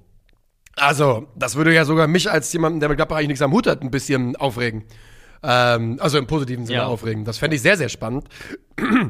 Ich muss sagen, dass ich gar nicht mitbekommen hatte mit, dem, mit der Festverpflichtung, weil ich weiß auch, dass Wirkus letzte Woche ja noch gesagt hatte, wir werden jetzt eine kreative Lösung für Johann Weigel finden. Ja. Und die hat man jetzt gefunden. Und da muss man auch sagen, also Gab so einen niceen PK-Moment, manchmal wo, ist es, ja, wo ein Journalist äh, ihm zu Julian Weigel Wirkus anspricht und dann sagt der Journalist, ja, sie werden ja jetzt nicht Julian Weigel hier plötzlich für drei Millionen kriegen. Und äh, wenn die Kaufoption 15 ist und Wirkus lacht nur so und sagt, ja, wer weiß. Also ich meine, ganz im Ernst, das ist ein brutaler Stil, 7 Millionen. Das, muss man schon sagen. Das ist ein Toppreis. Ja, also das ist so ein Preis, wo du, wo du durchaus wahrscheinlich in zwei, drei Jahren drauf gucken könntest und, und wieder denkst, wie haben wir das eigentlich gemacht, diese Vollidioten. Aber so ist nun mal der Fußball, ne? Wenn Spieler nicht im Gunste sind oder nicht in der Gunst des Trainers sind, dann können sie ganz schnell ganz günstig werden. Ähm, Schöne Alliteration. Ja. Und ganz schnell, ganz günstig. werden, ganz günstig gehen. Ähm, Hertha gegen Stuttgart, vier Spiele, vier Siege. Paul Dada, Junge. Und er liefert. Paul Dardai hatte unter der Woche, und das ist mir nämlich, ich habe es mir aufgeschrieben, weil Paul Dardai ist für mich als Fußballtrainer, steht er für eine einzige Sache. Eine einzige. Ja. Teamgeist. Für nichts anderes. Ja. Ich habe nichts anderes. Also klar, wir können sagen, defensive Stabilität, bla bla bla. Aber vor allem, wenn ich von 14 Mal Paul Dardai bei Hertha BSC eine Sache gelernt hat, dann, dass er dafür sorgt, dass diese Mannschaft zusammensteht. Wir wissen ja, wer hat er rausgeworfen? Synjic? Ja. Hat er ja rausgeworfen, Verpiss- hier, verpiss, verpiss dich. dich. Ja, verpiss dich. Fand ich wirklich null schlimm. Aber er hat, ja, wenn er wird ja seine Gründe gehabt haben. Ja. Und er hat aber vor diesem Spiel gesagt, und da habe ich wirklich aufgehört, weil es ist Paul Dardai, und er hat vor, also zugehört im Sinne von aufge, wie sagt, hat man Aufgehorcht. Aufge, aufgehorcht. Ähm, hat er gesagt, ich hatte am Dienstag, Mittwoch zum ersten Mal das Gefühl, dass diese Mannschaft zusammengekommen ist und bereit ist, füreinander zu arbeiten. Und was passiert? Sie arbeiten. Sie arbeiten! Hertha schlägt Stuttgart 2 zu 1. Die Hauptstadt lebt. Sie lebt auf eine Art und Weise, wie sie auch schon letztes Jahr überlebt hat, nämlich über maximal, also im Rahmen ihrer Möglichkeiten, maximale defensive Stabilität. Ganz, ganz wenig Interesse daran, auch nur ansatzweise selber ins Risiko zu gehen. Nein, und nix. ruhenden Ball. Das Ja. war, unter Magath war das auch schon der Schlüssel zum Klassenerhalt. Das war der ruhende Ball, das waren stark getretene Standards, Standardsituationen maximieren, ausnutzen. Und auch hier macht Hertha beide Tore letztendlich nach, Standards. ruhendem Ball. Genau so ist es. Ähm, man muss dazu sagen, dass ich finde, also klar ist in diesem Spiel, und du hast, glaube ich, über 90 Minuten gesehen, von daher äh, kann ich dir da ein bisschen die Führung noch überlassen, aber ich finde, man merkt in diesem Spiel schon, dass beide Mannschaften ein bisschen Schiss haben. Also, das ist, ne, da sind so Unsicherheiten drin. Aber insgesamt, gemessen daran, fand ich, hat Hertha das mit einem, ich will nicht sagen Selbstvertrauen, aber mit einem gewissen Selbstverständnis zumindest gespielt, der jetzt das jetzt nicht so aussah wie eine Mannschaft, die verängstigt ist, sofort hier ein Gegentor zu kassieren. Nee, und ich glaube, da spielt tatsächlich auch, obwohl sie es verloren haben am Ende, das Bayern-Spiel auch mit rein. Denn auch gegen Könnte die Bayern hat die Hertha es ja geschafft, zumindest mal über eine Stunde grob gesehen, den Laden dicht zu halten und da wirklich wenig zuzulassen. Und dann mussten sie wechseln, das hat ein bisschen Dinge verändert, haben wir auch letzte Woche darüber gesprochen. Aber alles in allem haben sie gezeigt, dass sie auch gegen eine Mannschaft, die von der Qualität her deutlich über dem VfB anzusiedeln ist, in der Lage ist, über weite Strecken das Ganze gut zu verteidigen. Und das schlägt auch hier durch. Was das Thema Angst angeht, beim VfB gehe ich da komplett mit. Und hier und da hat Sebastian Hoeneß mal in Momenten auch die andere Seite, das andere Gesicht seiner Mannschaft kennengelernt, dass es zweifellos gibt. Und das hat man auch hier wieder gesehen. Stuttgart hatte in dieser Saison zwei Spiele, in denen sie auswärts angetreten sind, nach eigentlich, wo man sagen müsste, selber vielversprechenden äh, letzten Wochen oder zumindest mal guten Ansätzen bei einer Mannschaft, die de facto am Boden lag. Sie sind bei Schalke angetreten, die Tabellen 18. waren, haben das Spiel verloren nach einer katastrophalen ersten Halbzeit, damals noch unter Bruno Labbadia. Sie sind jetzt in Berlin angetreten bei der Hertha, die Tabellen 18. war und die bereit war, eigentlich schon mit einem Unentschieden, mindestens mit einem Sieg auf jeden Fall, in die zweite Liga getreten Ja. zu werden, sich einer Mannschaft final zu erledigen. Zweimal hat Stuttgart diese Möglichkeit gehabt, den Tabellen 18. wirklich den vielleicht sogar zu den, treten. Den finalen Dolchstoß zu geben. Ja. Zweimal haben sie das Spiel verloren und das ist für mich irgendwo auch symptomatisch für den VfB in, in dieser Saison. Ich muss noch mal ganz kurz nachfassen. Ich glaube, ich habe gerade eben gesagt, dass Uremovic rausgeworfen worden ist. Und das stimmt Nee, du hast. Duncic gesagt. Hast okay, du gut. gesagt, hast Weil du Uremovic hat natürlich äh, gespielt in diesem Spiel auch von Anfang an. Ähm, und das sogar sehr, sehr gut. War für mich einer der besten Herthaner. Ja, ähm, ja Stuttgart. Ich meine, ja, also das sind, wie du gerade sagtest, es waren jeweils Mannschaften auf Augenhöhe. Von daher darf man dann auch genau gegen die das erwarten. Denn das sind die Mannschaften, die du schlagen willst. Auch Augenhöhe mit dem Momentum klar auf VfB-Seite. Genau, und auch mit dem Blick darauf, wenn wir die schlagen, ist das ein Riesenschritt für in, zum Erreichen unserer Saisonziele. Und ähm, das tun sie nicht. Und in diesem Fall ist es nach dem ersten Standard Mark Oliver Kempf, aka der Kämpfer, ähm, der zum 1 zu 0 trifft. Und die, die Stuttgarter gleichen aus und da sind es auch wieder, ne? Wagnumann, Girassi, Enzo Milio. Das sind so die drei Namen. Und Milio an dem äh, jetzt in der Form nicht beteiligt. Ich weiß gar nicht, ob er von Anfang an gespielt hat. Doch hat er. Hat er. Aber Wagnermann ist, spielt so offensiv wie noch nie in seinem Leben und äh, so gut wie noch nie in seinem Leben auf dem Gebiet auch. Wagnermann war auch in dem Spiel sehr, sehr ordentlich. Das Ja. muss man so festhalten. Und ich ist finde, in Topform, muss man sagen. er ist in Topform. Und ich habe, glaube ich, meinen, also, hab, ich habe für mich jetzt entschieden, wessen Regen er ist, so ein bisschen. Also, er ist Regen von einem Spieler, der noch spielt. Ich bin sehr gespannt darüber. Bitte. Ja? Weil ich bin. Hast du eine Idee im Kopf auch? Nein, aber ich kann sagen, dass meine Einschätzung zu dem, was Joscha Wagnermann sein wird in seiner Karriere, jetzt gerade so dermaßen in die falsche Richtung läuft für das, was ich dachte, was aus ihm rauskommt, dass ich sehr gespannt bin, was du jetzt sagst. Weil meine Idee war ja, weil ich habe ja beim HSV habe ich mir gedacht, gut, das ist halt offensiv nicht genug Qualität. Und ich dachte immer eher, dass der ein Innenverteidiger wird in der Dreierkette. Das habe ich immer gedacht, dass das seine Nee. Position wird. Ja, Das ja, ich- das- jetzt, jetzt kann ich auch nee sagen. Das ist ja ein Take, den ich vor anderthalb Jahren formuliert Ja. habe. Aber ja. Ähm, also ich glaube, er kann sogar besser werden, weil ich tatsächlich finde, dass er technisch nochmal andere Möglichkeiten hat. Aber er ist für mich Denzel Dumfries. Boah.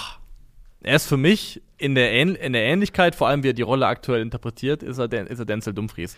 Weil er spielt aktuell in einer Konstellation, wo er auf der einen Seite des Flügels ist ja auch riesig, ne? Der ist ja auch irgendwie 1,90. Genau, die so. sind beide sehr, sehr groß, sehr, sehr körperlich stark. Ja. Und Bonasosa und Wagnermann ist es hier. Bei Inter war es in den besten Phasen. Dumfries ist auch, glaube ich, für den Sommer ein Verkaufskandidat, jemand, der zu Geld gemacht werden könnte. Ähm, Dumfries und auf der anderen Seite dann zum Beispiel teilweise Di Marco. Ähm, da ist oft die Konstellation bei Inter zum Beispiel, dass auf der, von der einen Seite die Bälle kommen, von Bonasosa zum Beispiel oder eben von Di Marco und auf der anderen Seite der andere Außenverteidiger jemand ist, der in die Box mit reinschiebt und für Strafraumpräsenz sorgt und am langen, festen, langen Pfosten gefährlich ist. Macht ja auch Und- perfekt Sinn bei, bei Bonas Sosa, der Flankenqualität, der Größe, die auch Wagnermann mitbringt. Genau. Ja. Und Wagnermann ist tatsächlich auch in der aktuellen Saison ähm, oder in den letzten, letzten Kalenderjahr laut FP Ref in den äh, Top 7% für Ballaktionen im gegnerischen Strafraum, was Außenverteidiger angeht.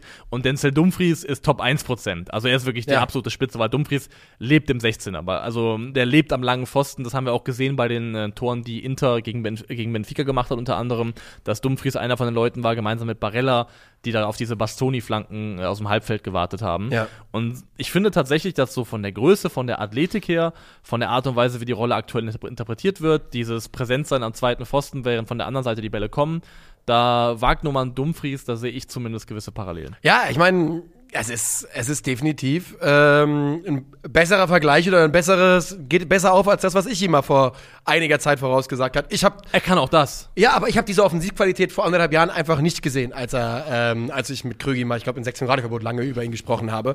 Ähm, ich will nur, damit wir uns da mal, nur, dass wir da, dass alle hier auf dem, auf dem richtig, auf demselben Dampfer sind. Ne? Ähm, seit im April hat er in der Bundesliga, ich glaube, jetzt habe ich natürlich gerade die Stats zugemacht, in einem Spiel keinen Scorer gemacht und im Pokal hat er ja auch noch einen Scorer gehabt. Ja. Also hier, äh, Vorlage gegen, äh, gegen Hertha, Vorlage im Pokal gegen Frankfurt, Tor und Vorlage gegen Dortmund, Tor gegen Bochum und äh, sowohl gegen Augsburg als auch gegen Gladbach keine Torbeteiligung. Aber fünf Torbeteiligungen in den letzten äh, sechs Spielen. Das ist schon in Ordnung. Da kann man, kann man nichts sagen. Und ähm, ja, trotzdem reicht es eben nicht an diesem Spieltag, äh, denn die Hertha schlägt nochmal zurück. Wiederum ganz, ganz kurz vor der Halbzeit. Dodi Lücke Bakio findet Florian Niederlechner nach dem eben angesprochenen Standard. Und Niederlechner mit seinem ersten Tor Ja. für die Hertha. Bredlo sieht schlecht aus, aber ich möchte ihn fast rausnehmen. Es sieht so dumm, es sieht super, super dumm aus. Aber der Kontakt von Niederlechner ist halt da und er verändert halt maßgeblich, wie der Ball sich bewegt. Und es sieht scheiße aus, aber die Reaktionszeit, die Breto dann noch bleibt, die ist so kurz, dass ich zumindest nicht bereit bin, da jetzt von einem, von einem katastrophalen Torwartfehler zu sprechen. Äh, Katastrophal nicht. Andere Torhüter in der Liga haben das, halten den auch fest. Oder halten den Ja, fest, an, aber halten an einem anderen Tag hätte auch Bretlo den. Ich Genau. glaube, es ist einfach eine Glücksfrage, ob du in dem Moment dann eben den hast oder nicht. Also ich, ich würde auch nicht sagen, oh Bretlo, du, du blinde Sau, wie konnte dir das passieren? Aber ähm, ich glaube schon, dass, dass man den auch halten kann. So ist es ein brutal wichtiger Sieg für Hertha BSC, die auf 25 Punkte stellen, damit drei Punkte hinter dem VfL Bochum sind. Ebenfalls drei Punkte hinter dem VfB Stuttgart und fünf, fünf Punkte hinter Schalke 04. Es ist schon Wahnsinn, dieser Bundesliga-Abstiegskampf.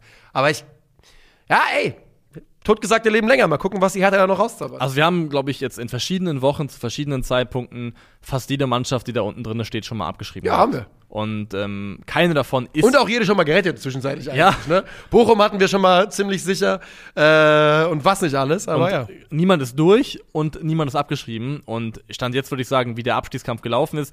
Der Spieltag war jetzt ein bisschen nervig aufgrund der Siege von Augsburg und Hoffenheim, aber in, Ja. der, in der Gesamtsumme, in der Spannung, die jetzt schon drinne steckt, ist dieser Abstiegskampf bisher 10 von 10. Letzte Die, Frage. die ganze Bundesliga-Saison ist Wahnsinn bis jetzt. Aber ja. Ja, genau, da werden wir auch noch irgendwann später drüber reden. Ja. Vielleicht auf Tour. Ja. Vielleicht auf unserer Tour, bing. wo man äh, Karten auf Eventum kriegen kann. Und ich habe auch den äh, entsprechenden Link bei uns im Linktree in der Da ist er. äh, Episodenbeschreibung. Guck mal ganz findet. kurz, ist er da? Warte mal, scrollt mal runter. Ist er. Ah, ja, da ist er. Ähm, wenn wir auch drüber reden, über die Saison als Ganzes und wo die am Ende einzusortieren ist von ihrer Gesamtqualität her. Letzte Ja. Frage zu dem Spiel, bis wir, dann können wir weitergehen zu ähm, Bayern gegen Bremen. Mhm. Bist du Team Raumverteidigung oder Team Mann, Mann gegen Mann Verteidigung bei Standards? Oder bei ruhendem Ball? Also, ich bin ja in der Zeit aufge also sozialisiert worden im, im, im Peak of its Power Raumverteidigung, ne? Ja? Na natürlich.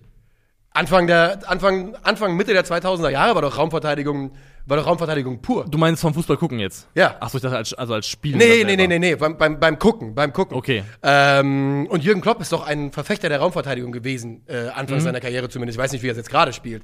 Aber ich weiß, dass, Jürgen, dass man das immer gesagt hat. Und deshalb bin ich Team Raumverteidigung. Ja, weil ich finde, also ich bin, ich bin tendenziell persönlich, glaube ich, Team Mann gegen Mann, weil ich damit aufgewachsen bin, als Spieler selber und weil ich immer dachte, ey, Mann gegen Mann, das ist eine klare Zuteilung von Verantwortlichkeiten. Macht ja auch Du Sinn. hast deinen Mann, um den kümmerst du dich. Und dann ist auch klar, am Ende zuzuweisen, wer hat wo was falsch gemacht. Und im, ich finde, in der Raumverteidigung findet Kannst du, ist immer oft so ein, ein- bisschen so eine Diffundierung von Ja, genau so, Verantwortung ja, statt. aber das äh, alle schlecht, schlecht den Raum verteidigen. und was ein riesen Nachteil in der Raumverteidigung ist, ähm, das hat man beim 1 zu 1 bei, oder beim Tor von Kempf gesehen hier bei, bei dem Spiel. Wenn du im Raum verteidigst und jemand wie Kempf in dem Fall mit Tempo aus der Tiefe anläuft und hochsteigt, hast du keine Chance. Weil Kempf kann da mit Da einer, wirklich kann anlaufen und hochsteigen mit einer Dynamik, die keiner auffangen kann, der im Raum verteidigt und schon dort steht, wo er steht. Und Ja. dadurch, dass Kempf auch keinen, keinen, Gegenspieler hat, wird er eben auch nicht gebremst in dem, was er vorhat. Und deswegen, aber es ist, glaube ich, ja, es ist so, ist so eine Wissen, das ist eine Frage, die man bis ans Ende aller, Tage diskutieren kann, glaube ich, letztendlich. Aber du hast trotzdem vollkommen recht. Ähm, das kriegst du so auf gar keinen Fall verteidigt. Und das ist ja auch, er stützt sich auch für mich kein bisschen strafwürdig auf oder sowas. Er ist halt einfach, diese Dynamik kriegst du halt nicht eingefangen Das ist kein Aufstützen, ja. durch äh, wenn du ohne Anlauf quasi nicht lateral, sondern einfach vertikal machen musst und keinerlei laterale Anlaufbewegung drin hast, ist das eben schwierig. Ähm, ja, wir gehen rein in den Sonntag. Letztes Spiel. Mhm, Topspiel, Samstagabend, Ach, Bremen, gegen Bayern. Bremen gegen Bayern. Mir gefällt Thomas Tuchel sehr, sehr gut, muss ich sagen. Nicht als Fußballtrainer, aber als Kommunikator. Ganz brillant. Also erstmal hat er hier, ich glaube, es war Patrick Wasserzieher, der wollte ihn so dermaßen zum, ja, zum Judas des FC Bayern aufbauen. Zu demjenigen, der Thomas Müller den Bruderkuss gegeben hat. Zu demjenigen, der, er hat ja wortlaut gesagt, sind Sie, ich glaube wortlaut, sind Sie das Anfang vom Ende von Thomas Müller? Und er hat, Thomas Tuchel laut gelacht als Antwort. Einfach laut gelacht. Und auf der Nachfrage auf der PK nach dem Spiel bezüglich Transfers, bezüglich Kolomoani, wieder laut gelacht. Also Thomas Tuchel gefällt mir sehr, sehr gut in der Kommunikation gerade, wie er versucht, eine gewisse Lockerheit in diese sehr verfahrene Situation im FC Bayern reinzubringen. Schmeckt mir sehr, sehr gut. Das finde ich auch bemerkenswert, dass er noch eine Grundgelassenheit zumindest nach außen hin darstellt in einer Situation, die ja für den Verein wirklich extrem angespannt ist. Sie sind aktuell Tabellenführer, haben die Tabellenführung auch gegen Bremen verteidigt, aber es ist ja schon so, dass man sagen muss, ein Ausrutscher und das ganze Ding kann in einer absoluten Katastrophensaison enden. Ja. Und äh, dafür, ich glaube aber auch, dass, weil er selber eingesehen hat, dass es nichts bringen würde, wenn er jetzt auch noch Hektik reinbringt, wenn er jetzt auch noch anfängt, äh, anfangen würde, stimmungstechnisch ähm, das Ganze ins Negative abgleiten zu lassen. Ich glaube, Nee, das- da ist er auch klug genug für das selber zu sehen. Und ich glaube, er macht es auch so ein bisschen aus Weitsicht, denn ich finde, wie diese Saison gelaufen ist, also er wird ja im Sommer nicht in Frage gestellt werden. Ne? Und er kann quasi, die Saison kann jetzt zu Ende gehen, wie auch immer sie zu Ende geht. Und für ihn macht es dann Sinn, wenn er dann ein gutes Standing im Sommer, wenn er bei der Mannschaft ein gutes Standing hat, wenn alle soweit cool sind und man gemeinsam auch vielleicht sagen kann, yo, war eine scheiß Saison, aber wir machen weiter. Ja. We go on. Ähm, und ich glaube, genau das macht er gerade. Er guckt einfach, dass er den Laden intern so zusammenhält, dass er in der neuen Saison dort gute Arbeit leisten kann. Auf dem Rasen sind die Bremer von Minute eins stehen die äh, hinter ihrem Stuhl. Die sind all in. Die äh, haben alle Chips auf dem Tisch, alles nach vorne geschoben und sagen, jo, wir versuchen's. Ähm, und sie kämpfen gut, sie kämpfen hart, aber es reicht nicht, auch wenn die Bayern zwar dominant sind, aber Bremen in Halbzeit 1 für mich eher die zwingende Mannschaft ist. Definitiv, also die, die Chancen, die sich äh, Bayern in der ersten Halbzeit erarbeitet, die kann man fast nicht mal als solche bezeichnen. Nö. Das sind alles Momente. Sie haben gefühlt 80% Ballbesitz, Ja, vielleicht noch nicht mal gefühlt, also, also in die Nähe davon könnten sie schon gekommen sein. Aber es kommt halt wenig dabei rum. Und es kommt vor allem wenig dabei rum, auch wenn er nachher ein Tor gemacht hat. Sowohl in Person von Sadio Mané als auch in Person von Serge Gnabry. Es ist in der ersten Halbzeit relativ dünn, was da passiert. Und ich finde auch die ganz klar größte Chance der ersten Halbzeit, die hat Christian Groß. Die haben halt, ja. Ja, ja, ja. Ganz kurz, sie haben über das ganze Spiel gesehen 67% Ballbesitz und in der ersten Halbzeit 70. ja. Also die Verteilung war relativ klar offen. Ja, Christian Groß macht fast nicht nur das Tor des Monats, sondern fast das Tor seiner Karriere, seines Lebens. Ich weiß gar nicht, ob er da hochgehen muss. Vom, vom Abschluss her. Ob er in die Höhe gehen muss mit dem Ball. Ob er nicht einfach mit einem, mit einem flachen sein, Abschluss ja. aus der Distanz einfach den Ball reinsetzen kann. Aber es ist leichter gesagt als getan, in so einem Moment mit deinem eigentlich schwachen Fuß dann in die Abschlusssituation zu kommen. Aber es ist schade, weil ich glaube, wenn Bremen in Führung geht, Dann haben sie auch mit dem Stadion, mit dem Momentum, mit der Angreifbarkeit, in der sich der FC Bayern aktuell grundsätzlich befindet, dann auch eine Chance, da was mitzunehmen. Ja. Gravenberg macht sein erstes Spiel vielleicht von, oder nicht das erste, aber Spiel von Anfang an. Ja. Und spielt eine Stunde. Und ich habe mir auch da nochmal im Nachgang explizit alle Szenen mit Ball von, von Ryan Gravenberg angeschaut.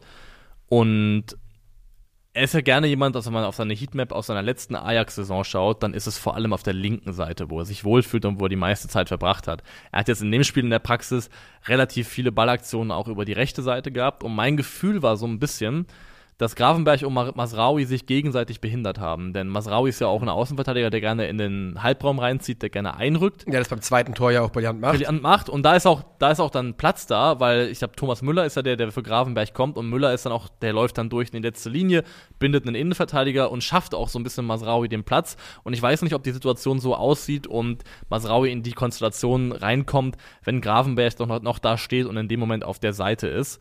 Ähm, und es gibt auch eine Szene, wo Gravenberg im Rückraum ist für einen Ball, der kommt, aber den Abschluss nimmt letztendlich Mané und man sieht, dass Gravenberg sich massiv ärgert.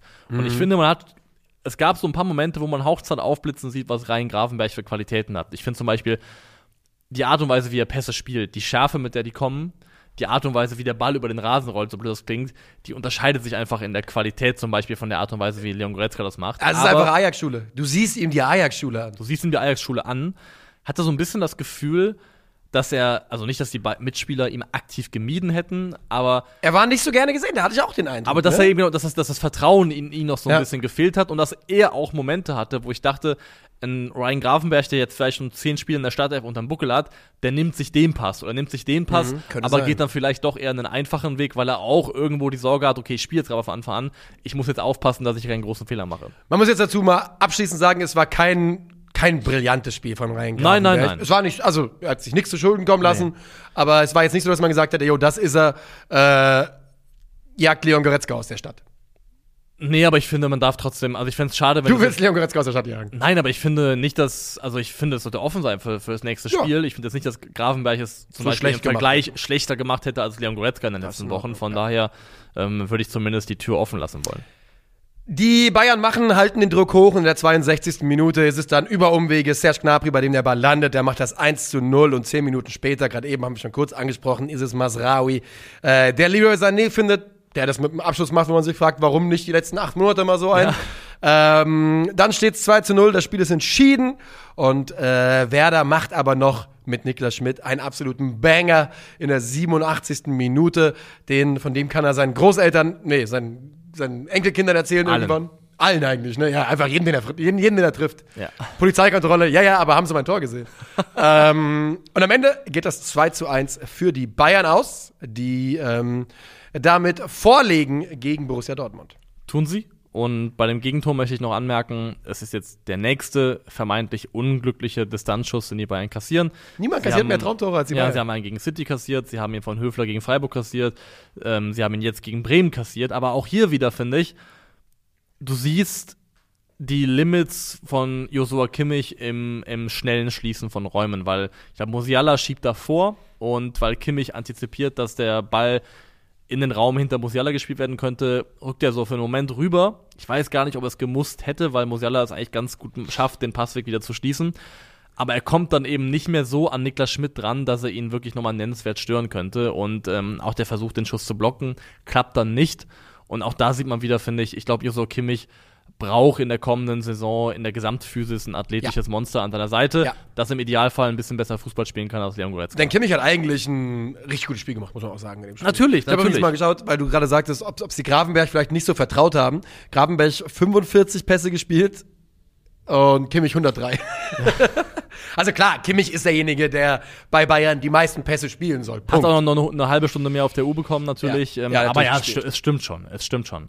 Ähm, das wollte ich nur anmerken, dass ich halt auch da finde, du kannst, klar kannst du sagen, es ist Pech, dass die Schüsse auf die Art und Weise mal ran, reingehen, aber vielleicht ist es auch möglich, die besser zu verteidigen. So, und damit gehen wir rein in den Einspiel Sonntag und das äh, können wir relativ kurz halten, denn die Dortmunder Borussia verprügelt die Wölfe aus Wolfsburg mit 6 zu 0. Und Wolfsburg hat das hat mutig begonnen, ist dann relativ schnell, relativ hart für ihre 14. Minute. für ihre hohe defensive Linie auch bestraft worden. Und man sollte eigentlich meinen, dass irgendwann im Laufe dieses Spiels irgendjemand auf die Idee kommt zu sagen, ganz ehrlich, Jungs, das mit der hohen Kette, das klappt heute nicht so gut. Ja, aber da stand halt auch schon 0-3, Ja, ne? Also, Lass uns mal vielleicht einen Ticken tiefer fallen lassen, Ja. lass uns mal ein bisschen abwarten, das Spielen. Ähm, Dortmund mehr, also weniger Raum bieten, in den sie reinspielen können. Aber Wolfsburg hat das fast, äh, also bis zum bitteren Ende durchgezogen und dann auch Dortmund damit den Gefallen getan, um sich letztendlich hier sechs Dinge einschenken zu lassen. die, ja, wo, setz, wo setzen wir da an? Also zuallererst muss ich nochmal sagen, Mats Hummels wieder mit einem guten Spiel, aber das Verrückte ist, Niklas Süle hat doppelt so viele Pässe. Also der macht einen kompletten Aufbau. Ich dachte Ja. irgendwie, dass Hummels da viel mehr Aufgaben gehabt hätte. Das sah auch so aus für mich gestern. Aber Süle mit knapp 70 Bällen und äh, Pässen und Hummels mit 35. So, wir müssen aber durchgehen, denn die Dortmunder, ähm, Karim Adeyemi ist es, der es 1-0 macht. Er macht zwei Tore an diesem Spieltag ähm, und bereitet ein weiteres vor. Ist einer der besten Dortmunder, bereitet das Tor von Sebastian Aller vor. Auch das müstergültig. In der 59 Minute bedankt sich Aller und bereitet das von Adeyemi vor. Karim Adeyemi, ähm, es ist spät in der Saison, aber wir haben es ja jetzt schon ein paar Mal gesagt, der Junge kommt jetzt erst so richtig in Form. Ähm, das wird interessant in der kommenden Saison in der Bundesliga. Also wenn er die Form konser- konservieren kann, dann ist er ein ganz, ganz großes Versprechen für die kommende Saison. So ist es. Und auch Sebastian Aller, ne, der ja auch gestern eines seiner besten Spiele im Dortmund-Trikot gemacht hat. Jude Bellingham gestern mit einem äh, Doppelpack, ne? Müsste Doppelpack sein. Um, also insgesamt Ja. Bei Dortmund haben gestern die Jungs, von denen man es sich erwartet hat. Bellingham, Brandt, Adeyemi, Aller, die, die leisten sollen, die liefern sollen, haben richtig Ja, geliefert. Julian Brandt mit dem Vorlagen-Hattrick. Ja. Und- der Lauf beim, vor dem Malentor, wie er da in den Raum reinstartet. Du kannst es nicht perfekt erleben. Er ist der Raumdeuter Kronprinz. ja. ja, ist so. Äh, Weil, weil, weil, nach Thomas Müller gibt es in der Bundesliga und jetzt auch in, in, im, gibt's keinen deutschen Fußballer, der so gut Räume antizipieren und belaufen kann, wie Julian Brandt das Ja, kann. nicht mal Ähm, David Raum. Nicht mal David Raum. Ja. Man muss sich dazu sagen, Gila Vogi orientiert sich an Haller und hätte eigentlich den Lauf von Brandt auch aufnehmen müssen. Und auch da wieder profitieren sie davon, wie hoch Wolfsburg steht, aber das klappt ja mehrfach in diesen Spielen. Das letzte Tor, glaube ich, von äh, Jude Bellingham zum 6 zu 0, da lau laufen ja sowohl Brandt als auch Bellingham tief ein. Und Bono muss plötzlich alleine gegen zwei verteidigen, eben gegen Brandt und Bellingham. Bono Brandt war ein paar Mal die ärmste Sau. Er war, er war die ärmste Sau, hat aber auch viel aber Scheiße genau, gebaut. und sah, ich wollte gerade sagen, und sah dann auch noch immer schlecht aus in Ja, den Weil Situationen. das eine Tor schenkt er ja her mit dem Ballverlust gegen Adeyemi. Ja. Und ähm, dann ist er auch noch bei dem Tor, was Adeyemi für Haller vorbereitet, für mich mit in der Show, weil er bietet erst die Innenbahn an und kommt dann überhaupt nicht mehr, also auch, dr- dreht sich viel zu schnell oder viel zu spät vom Körper wieder zurück, kann den Lauf von Adeyemi überhaupt nicht aufnehmen vom Tempo her. Also Bono hat auch allgemein ein ganz, ganz schlechtes Spiel gemacht, aber die Art und Weise, wie er in die Situation gebracht worden ist, hat ihm jetzt nicht unbedingt geholfen. Nö, ähm, ist absolut richtig. Ja, ich weiß gar nicht, sollen wir, wollen wir da jetzt Tore nochmal en Detail besprechen oder sollen wir einfach festhalten, dass der BVB, nachdem sie eben den, ich sag mal, den, ein Matchball war es noch nicht, aber einen Satzball aus der Hand gegeben haben gegen den VfL Bochum, sobald sie jetzt wieder im Hintertreffen sind, also den hast du gestern nicht einmal angemerkt, dass da irgendein Druck drauf ist. Die fühlen sich da einfach, glaube ich, in der Underdog-Rolle deutlich wohler als in der Favoriten. Und es ist, glaube ich, das vierte Mal in dieser Saison, dass sie nach einem enttäuschenden Ergebnis über irgendeinen Jemanden anderen, verprügeln. über irgendeinen Gegner komplett drüber gefahren sind. Ja. Also es gibt keinen schlimmeren BVB, gegen den man spielen kann, als den, der gerade ein schlechtes Spiel gemacht hat. Man muss ja auch wirklich sagen, also wenn du dann, wenn du dann wie gestern das siehst, dass da Karim Adeyemi auf der linken Seite einfach dich überrennt, überrennt. Riedle Baku, jemand, der eigentlich in der Lage sein sollte, das Tempo zu matchen, hatte keine Möglichkeiten. Julian Brandt, der so ein bisschen seine taktische Freirolle genießt. Jude Bellingham, der ähm, wenn auch ein freaky Tor, dieser Fernschuss, natürlich brillant, wie er den, wie er da selber äh, sich den selber quasi und wie er vorbereitet. einfach Arnold bullied in dem Zweikampf. So, da, ja, also wenn, wenn du den Jungs zuguckst, dann denkst du natürlich, Alter, ist das eine krasse Truppe. Und gestern war wieder so ein Spiel, wo du dachtest, ja, natürlich fühlt es sich so an, als könnte so eine Mannschaft auch mal Meister werden. Ähm, aber jetzt ist es eben darauf angewiesen, Ja. dass äh, Bayern gegen Schalke verliert. Wolfsburg hat ihnen natürlich alle Gefallen getan, die man dem BVB in dem Spiel tun konnte. Also haben auch von der Art und Weise, wie sie es angegangen sind, wirklich und dann einfach auch nicht darauf reagiert haben. Nein. Dem BVB da wirklich immer wieder die Räume angeboten und das Dortmund bei so einer krassen Führung. Also irgendwann musst du sagen, das Spiel ist verloren und es geht darum, den Schaden bestmöglich zu begrenzen. Und das ist definitiv nicht gelungen, wenn du am Ende 6 zu 0 verlierst. Könnte Wolfsburg schlechtestes Saisonspiel gewesen sein. In der Verlosung ist es definitiv. Ja. Also Äh, Weil, weil, wirklich, also unter Nico Kovac, wenn wir eins vom VfL Wolfsburg selten erlebt haben, dann sind es Ausreißer im Sinne von, Ja. du verlierst 0-6. Genauso selten, wie dass sie 6-0 gewinnen, äh, verlieren die eben auch 0-6. Aber ja, Dortmund erledigt die Pflichtaufgabe, die sie hatten mit Bravour, sind in der misslichen Position, dass sie, glaube ich, in den nächsten beiden Spielen auch jeweils immer nachziehen müssen. Also immer diejenigen sind, die nachziehen nach Ja. dem FC Bayern, also nicht so wirklich Druck aufbauen können. Ist es gut oder schlecht? Ich glaube, ich glaube, das ist für Dortmund besser, ich sag's dir. Vielleicht ist es besser. Ich, für die ist es besser. Für Bayern wäre es, also aus Sicht, um die Bayern unter Druck zu setzen, wäre es, das, da bin ich auch bei dir, wahrscheinlich besser vorzulegen. Aber ich glaube, für diesen BVB, den wir, den wir da kennen, ist es besser nachzulegen. Ja, am, am Sonntag haben sie das frühe Spiel. Äh, am Samstag haben sie, am Samstag haben sie das späte Spiel. Die Bayern sind in der Konferenz. Ja. Am nächsten Spieltag, am 33. Spieltag haben sie äh, Sonntag 17.30 Uhr und die Bayern am Sonntag um, äh, Samstag wieder um 18.30 Uhr. Bayern nur noch Topspiele. Ähm, also, sie sind nur noch am Nachlegen. Aber wobei, es ist nur noch am 34. Spieltag, die. Ja, es ist dieses Jahr nur Sie nehmen uns alles. nehmen uns alles. Ich hätte mir auch gewünscht, dass man den 33. und 34. die große Parallelkonferenz hat, aber wir haben sie leider nur noch am letzten Spieltag. Verbrecher. Ich glaube tatsächlich, dass der, der wahrscheinlichste Meistermacher für Borussia Dortmund, so blöd das klingt, ist äh, Leipzig. Das ist der, der schwerste Gegner, glaube ich, den Bayern noch hat. Also, Mit Sicherheit, ja. Scheiße, die- wo habt ihr uns hier hingebracht? I've Alter? won, but at what Ja, cost? at what cost, Alter. So, komm, äh, elf des Spieltags. Richtig. Und da steht im Tor der einzige Augsburger, den man da mit gutem Gewissen hätte reinstellen können. Das ist äh, Herr Kubek. Viererkette bestehend aus Benzebaini über links, Kempf und Simakau in der Innenverteidigung und Bayerns 2 zu 0 Vorbereiter Masraoui auf der rechten Seite. Dreier Mittelfeld bestehend aus Jude Bellingham, äh, Kevin Campbell und äh, Julian Brandt. Und dann vorne drin Adeyemi, Davy Selke und Marius Bülter natürlich. Und damit sagen wir herzlichen Dank für die Aufmerksamkeit. Bis Donnerstag. Ciao, ciao.